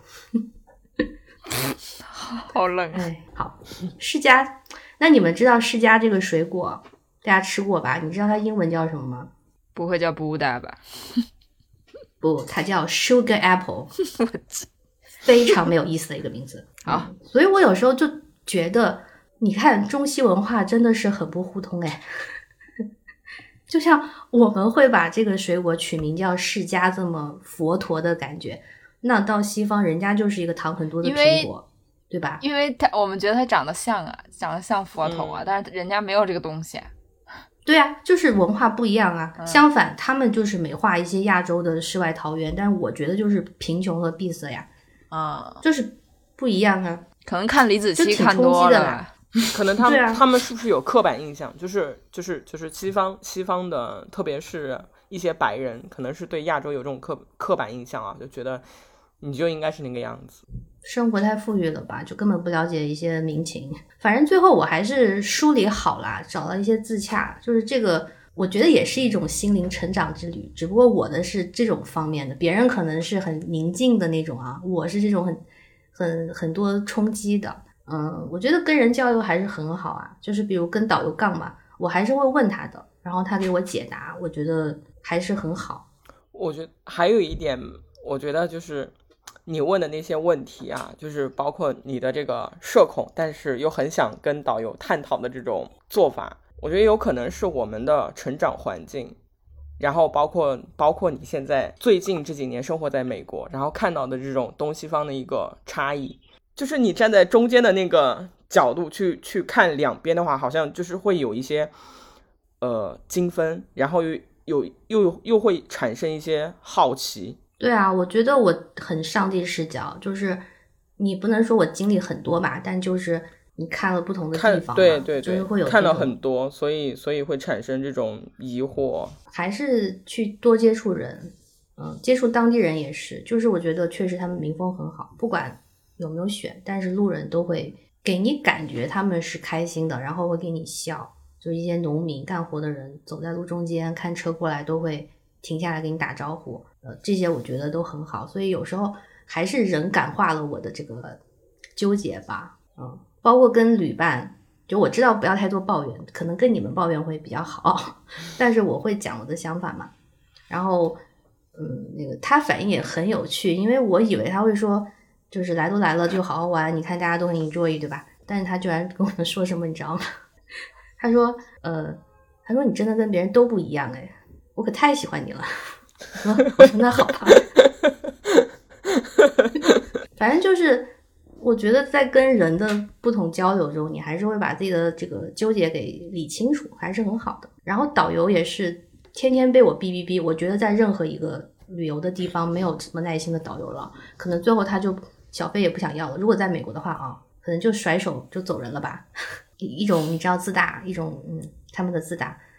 但是这个导游小哥就很好，他很耐心，最后他还送我一个礼物，就是手工做的那种比较像。唐卡的那个小袋子，就是唐卡的话是一一幅画像嘛，上面有佛陀，它那个是小小的一个袋子，可以放手机的大小，但是上面画了佛陀。就是他说是他们家做的，就是他的妈妈还有什么姨妈会做这种手工，就不要钱什么的，就说是礼物，对，很好。而且这个礼物只送给了我呢，只有我有呢，所以我后来就想，就是大家交流还是很友好的呀。然后我们游客既然经济条件还可以，那就各取所需吧。就是他们需要赚外汇，嗯我们需要一些心灵上的成长。对，就只不过我的这个成长非常的 非常的冲击，很累啊。其实从呃行程什么体验到那个饭店都是很好的啊，确实是享受。但是我会觉得在别的地方我可以，就是比如在普吉岛我可以，去马尔代夫我也可以。你给我一个类似的。规模的一个旅行我是可以的，我就是觉得这个地方我不行，就是有点不平等，你知道吗？就是我会觉得自己特别有优越感，我不喜欢这个感觉，然后带来的就是我内心上有很多纠结啊，比如去一些村落，你看当地人，还有去他们当地人家吃饭，你会看见小孩子嘛？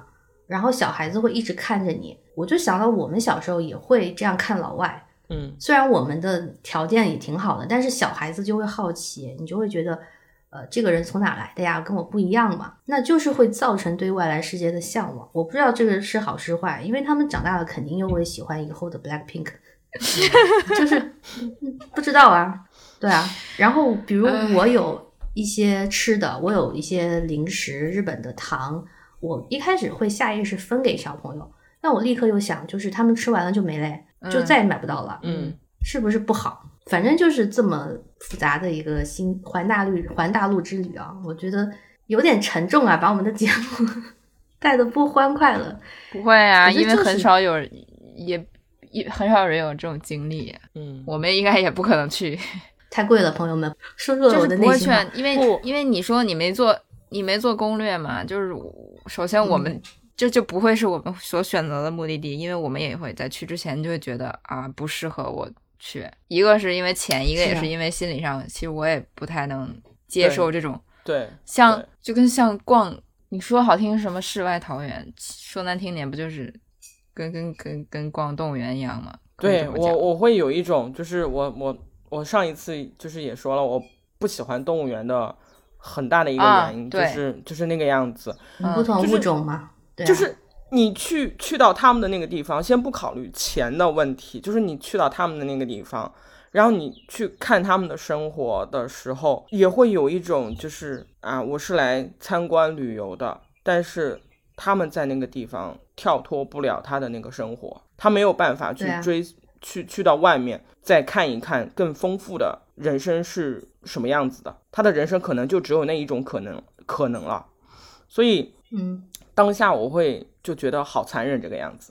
所以我还挺抗拒去那些地方的。就我不知道这段要不要剪掉啊？我不会去西藏的原因也是在这个在这里，我不认为那那是能洗涤所谓的心灵还是纯净怎么样？我是那啊，那个地方那么多人，其实我觉得他们是想出来的。你说你你带着一种啊，我要去虔诚的去找一个信仰，或者是去找一个离天最近的地方，那反正我觉得，我这次觉得就是大家同温层真的太断层了，就有时候也不至于是那种何不食肉糜的那个阶级感，但是大家真的生活差异很大，包括我嗯自己，我周遭的，我都会觉得，其实大家也很难，因为像我们也必须要找到自己的同温层才能活下去嘛，不然你也很难过。但是当你在同温层里待久了，你会忘了外面是什么样的呀。就是你不小心走出来一下，你就是被冲击到了，断层太厉害了，这是一个世界性的问题吧？对，嗯，就我经常讲的是，我已经够文青了，但是有时候就被被这种现实给打醒。我这几个月其实跑了不少地方，就时常有被打醒的感觉。就其实疫情的时候，大家都比较少出门，你会看到新闻嘛，就已经觉得不忍心了。但是当你切身的观察到一些事情，还是很震撼的。我再分享一个事情吧，反正可能大家也不太会有经历，就是也跟土耳其有点关系。就是去年年底，我不是有一次在伊斯坦布尔转机嘛，然后那次转机时间很久，我就闲逛嘛，就他们机场很大，非常的富丽堂皇。当时我跟你们吐槽来着，我说就是面子工程啊。然后那天，呃，我们几乎把机场走了个遍，就它真的很大，很适合散步。我也到了好几个不同的区域去上厕所，然后我就发现每个厕所都有一个清洁大妈。那个阿姨就是一开始你不觉得她是清洁工，因为她没有制服，她就穿自己的衣服，就是很普通人，然后戴头巾。但是他是会在每个人上完厕所就进去打扫，那你就知道这是清洁工。我看到他们的时候，我觉得挺亲切的，说实话，因为你就想到小时候看到的一些大妈，就是有那个相同的神态，就是那种有点紧张、局促不安，然后嘴巴碎碎念，你不知道他说什么，但是他很着急在打扫，然后又很客气，你知道吗？就是有一点像《黑暗荣耀》里那个大妈，真的有一点像，就是那个样子会让你觉得很亲切。然后我就不得不说，我确实在生活中是没有见过。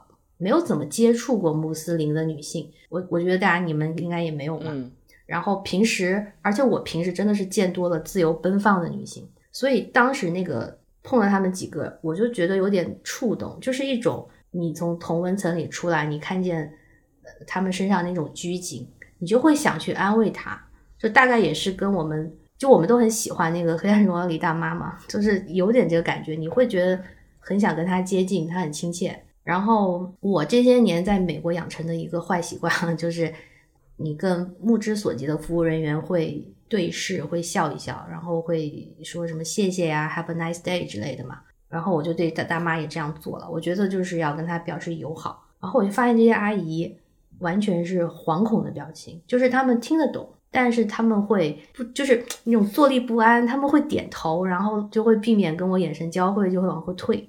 就是这些东西你能感觉得到，他们是没见过世面的，可以这样讲。然后我觉得他们工资应该也很低，是因为这个机场非常豪华，有好几个 VIP lounge，就里面是有清洁人员，但是他们是有制服的那种，所以这些大妈极有可能就是人手不够，然后低薪找来的嘛，就所以他们没怎么见过世面。但是即使这样，我觉得他们也是很卖力，然后很满足。那我这些年，我就是我看到这些，我会觉得很难过。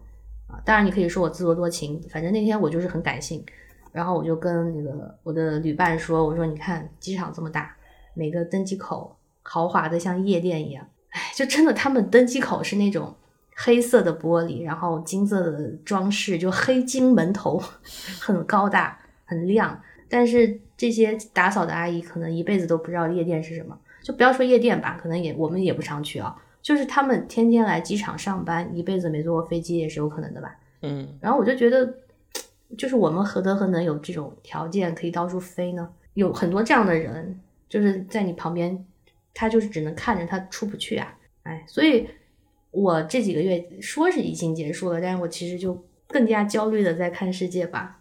有时候觉得自己不应该那么焦虑，每天这么焦虑也是对当下不太好啊，对吧？富婆也这么跟我说。但是我觉得不知道怎么办，所以有时候还是要回来打游戏啦。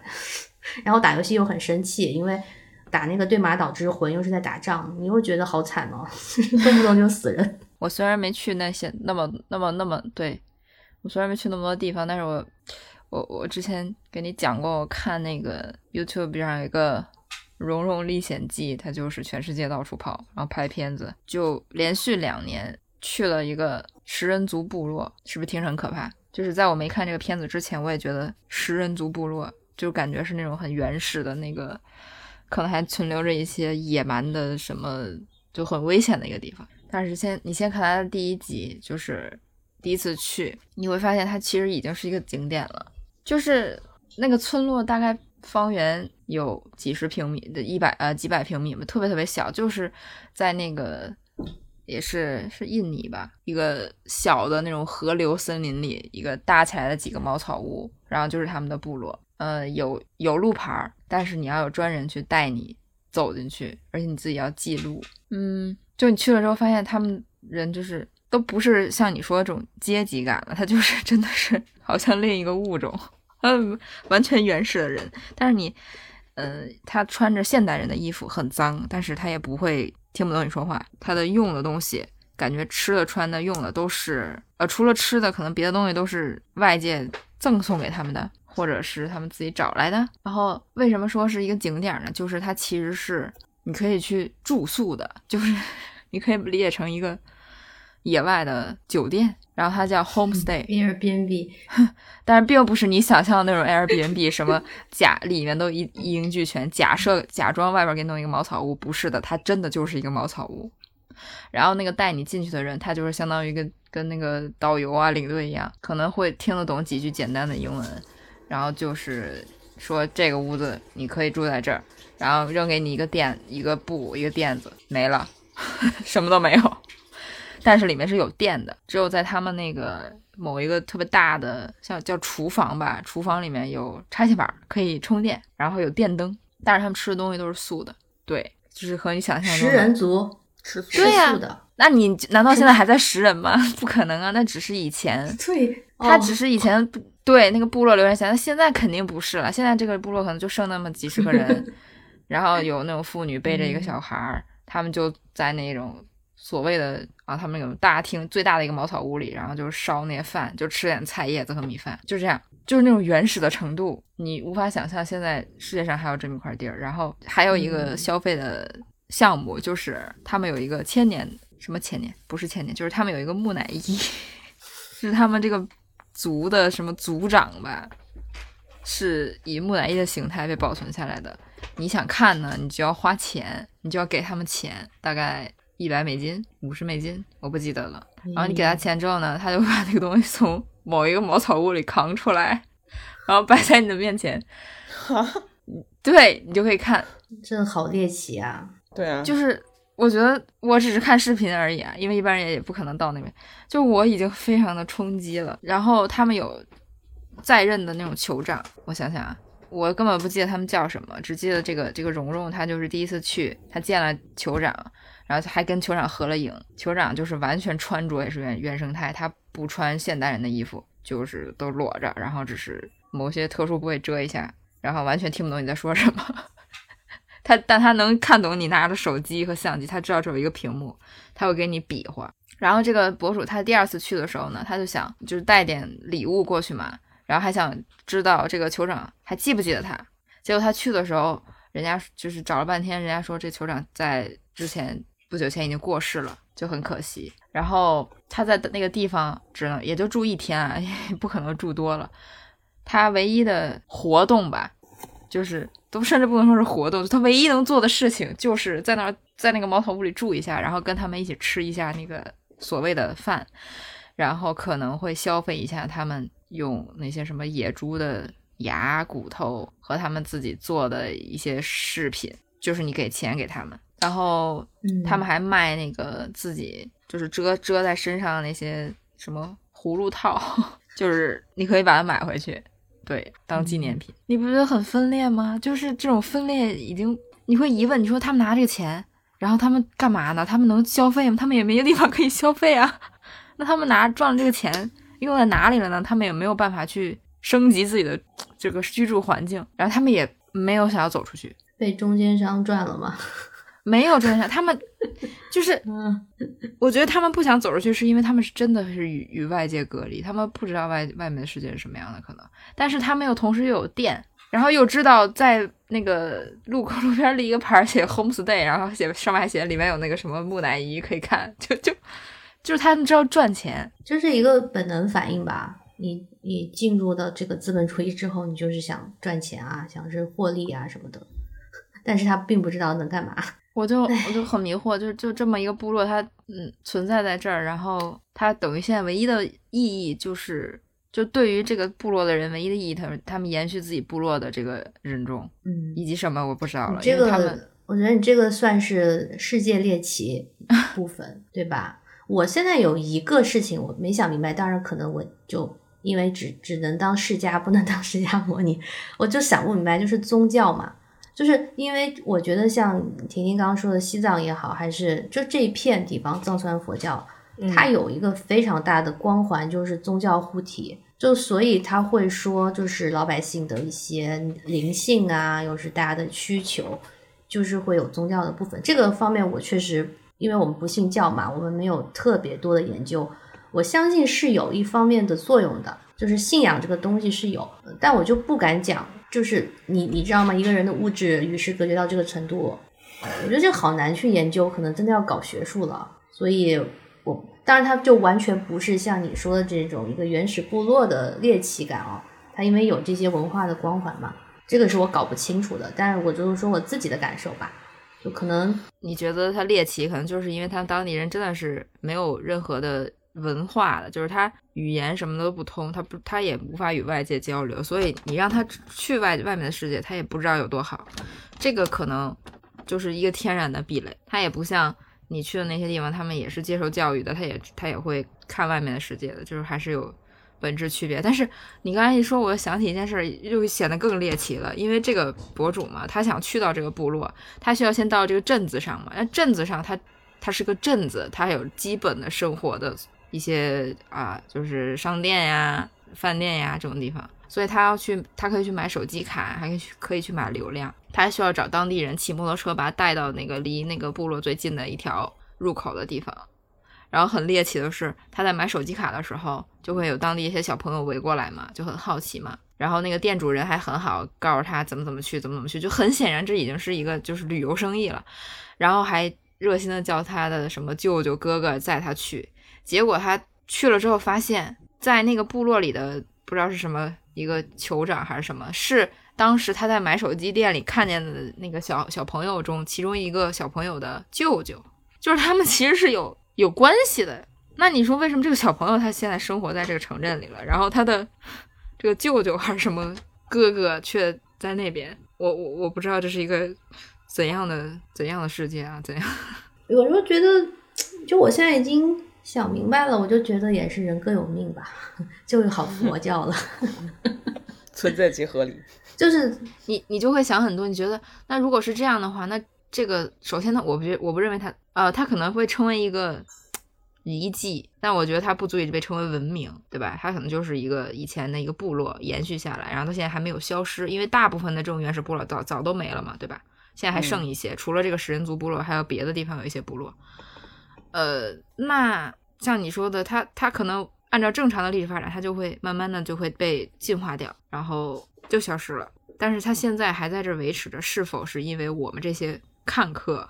的猎奇心理，对啊，其实是我们的需求，是我们的需求，对，所以它这个这种，但我们也没有资格去评判说你这个文明没有必要延续了，你这个文明可以消失，我们也不可能说这种话。但是你看着这些人这样过生过着这样一个你你无法想象的原始生活，你又觉得呃无法想象，但是人家可能也不需要你的可怜，就他可能看你就觉得你什么外星人，对，嗯。呃，所以就说真的，我们的程度还是普通人啦，就是自己去游历的时候会有一些呃感受和心情，但是什么 culture shock，对，就只能当一一颗世家，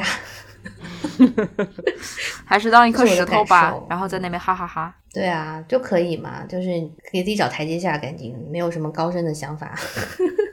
明明刚刚在聊哲学，哎，都是过程，就有些事情你不能细想。就是你细想了，你会觉得真的，你像我觉得年轻人吧，永远就是要走出来的，这是时代的一个一个变迁，你没有办法。就是老年人可能在那个年代被遗留下来，他们还是会呃，就是尊崇一些原始，但是年轻人一代一代绝对会进化的，他们就是想出来的。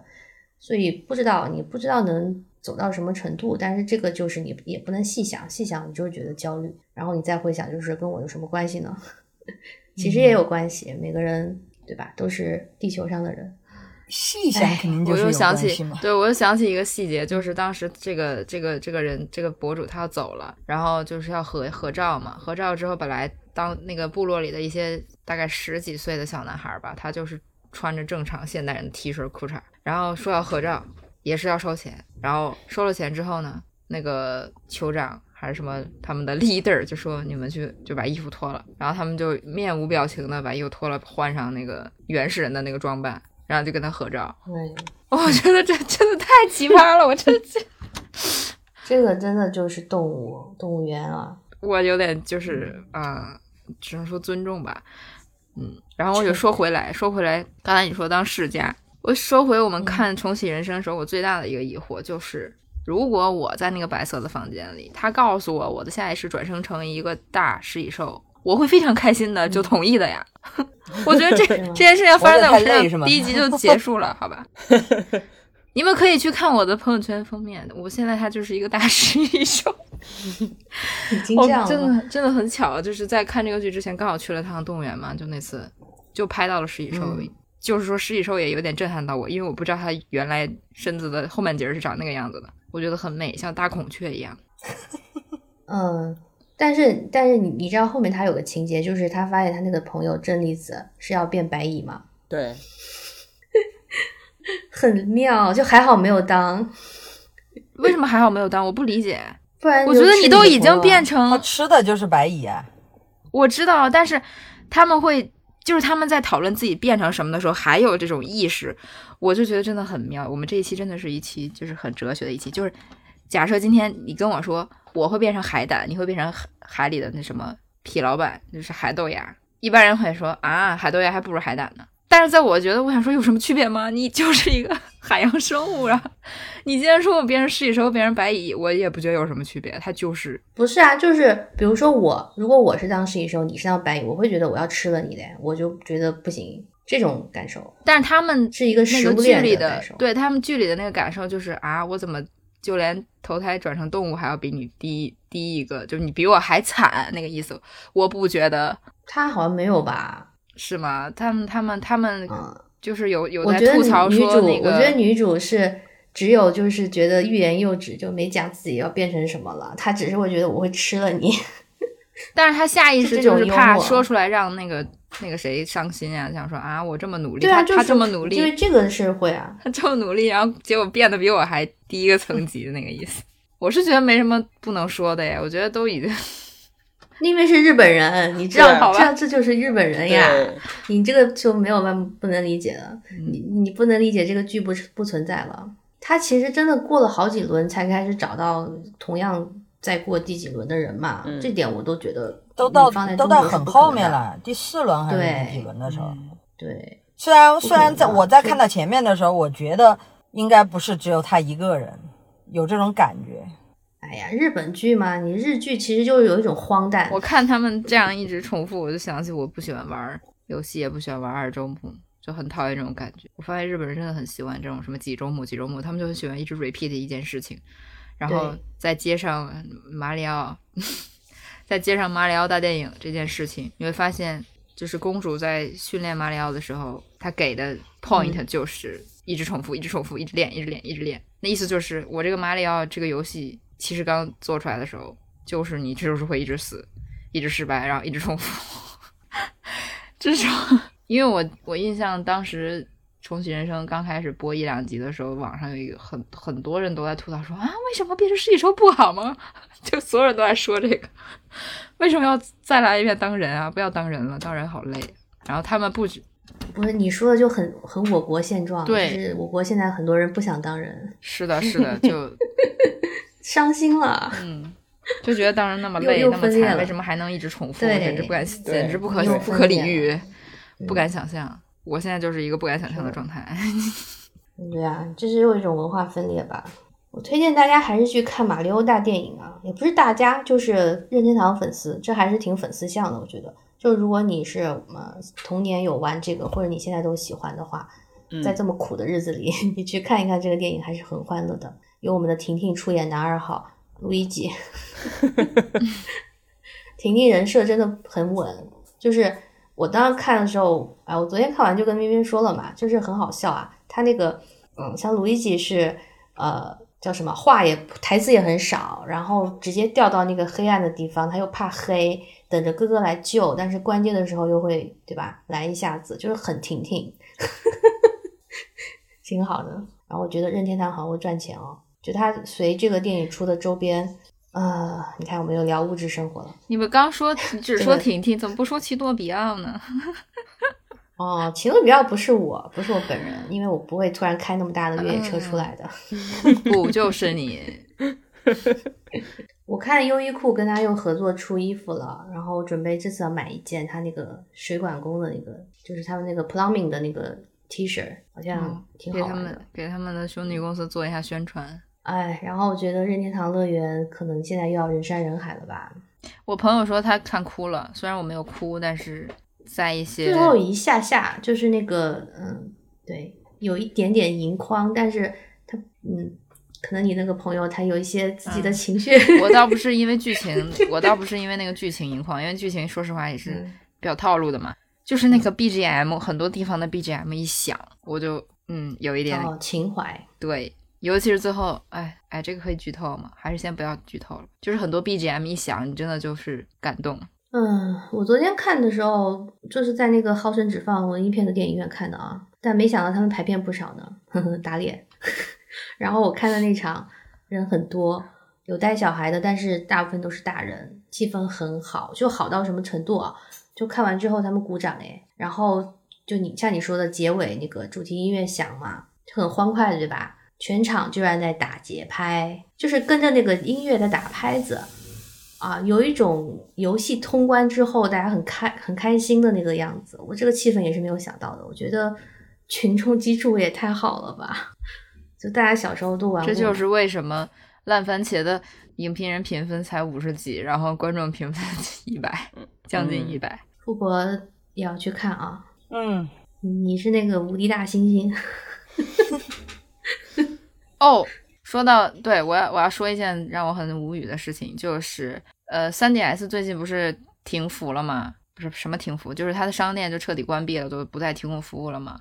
然后我是一直都想玩那个 3DS 版的《节奏天国》，因为这个真的只有在这儿这个可以玩，别的都没办法玩。然后 Switch 也不出新的，出了其实我也不知道它要怎么怎么实现了。我一直想收一台就是二手的 3DS 来玩这个《节奏天国》。然后我就突然想起啊，大约在我靠都十年了，就是将近十年前，我跟富婆在北京，她在北京曾经购买过一台 NDS 3DS，不是 NDS，哎，我就让她把那个寄过来了，这样我不就省了一个二手的钱吗？结果寄过来的时候发现她买的居然是国行，朋友们，十年前的国行勇士。然后我想说啊，那没没关系嘛，反正就是应该跟 Switch 一样，反正不联网嘛，3DS 也没什么联网的游戏，就就就插卡玩嘛，然后。那个时候不都是玩什么盗版的烧录卡嘛？我就上网去搜，我就研究，我发现所有的烧录卡，他们它它什么一千五合一、九九九合一，它的游戏都是 NDS 的游戏，它里头有节包含节奏天国，它包含的是 NDS 那个旧版，就是我已经通关了无数次那个节奏天国，不是新的我想玩的 3DS 的节奏天国。然后我就问店主，我就研究，我说怎么回事？他说 3DS 没有烧录卡，你只能把你的机器破解。然后用那个 SD 卡储存卡去怎么一通捣鼓，再下一个软件把它装进去再玩。要么就买正版卡。然后呢，我就一通就是这种感觉，仿佛回到了当年什么破解啊、越狱啊，你知道，我们已经很久不捣鼓这些东西了，我已经头很大了。然后我一搜发现，啊，就是这这这个这个国行呀，它就是不是很好破解呢。而且我真的也懒得弄，我想说算了，那我就收一张二手的节奏天国的卡好了。我一搜，真的是，我妈，这个真的是个理财产品，好贵。但是看在我没有收，就是没有花游戏机钱的这个份上，我就大概二百块钱收了一张。然后呢，昨天收到了，我兴致勃勃的插上，准备游玩。结果发现我插上以后，机器机器没有任何的反应啊。然后我就脑子闪过一闪过一根针，我想说完了，是不是因为这个游戏就是这个 3DS 的时候？卡也分区啊，就它不像 NS，N 这个 Switch 它就是不管你是哪儿买的什么版本的游戏卡，什么版本的机器，只要插上卡你都能玩。我们已经习惯了这种，对吧？嗯。然后我一查，说 3DS 正版游戏是锁区的，我崩溃了呀！崩溃了呀，朋友们！卡带肯定是日日版的嘛，游戏机是国行的，哎，是卡带是日版的，玩不了。所以当时为啥我买国行？你为什么没有阻止我？我们俩是一起去买的，你不要说。我怎么知道啊？我也在问你啊！我当时想说，为什么当时要买？大家都年纪很小，大家都不懂。不是，但是我是有 NDS 的人，我 NDS 我我就是破解版，我都知道买破解的。那时候都知道买美版。对呀，你为什么没有阻止我？那还不是因为当时就是要一个同同款的那个样子机型。我想来想去也只有这个。同款人家也是也有非国行的呀，人家是你也不想想，那同款是打打广告打在哪里的？那是啊，我知道啊，所以这个东西怪不了我哈。然后我就崩溃了，我想说天呐，怎么办？怎么办？然后我就赶紧去查，嗯，怎么样才能玩日版卡带？还有办法解救吗？然后人家说，你要么就是破解，走之前那个路子，要么就没办法。也就是说，今天就算我收到了一台二手的机器，我没用你这国行版，但是我恰巧收到的是个美版机器，还是玩不了。美版、欧版都玩不了，因为卡是日版的。我记得当时就是说会分区，就是机器要买什么，然后你卡就要买什么，所以当时很多人买机器的时候就看游戏嘛。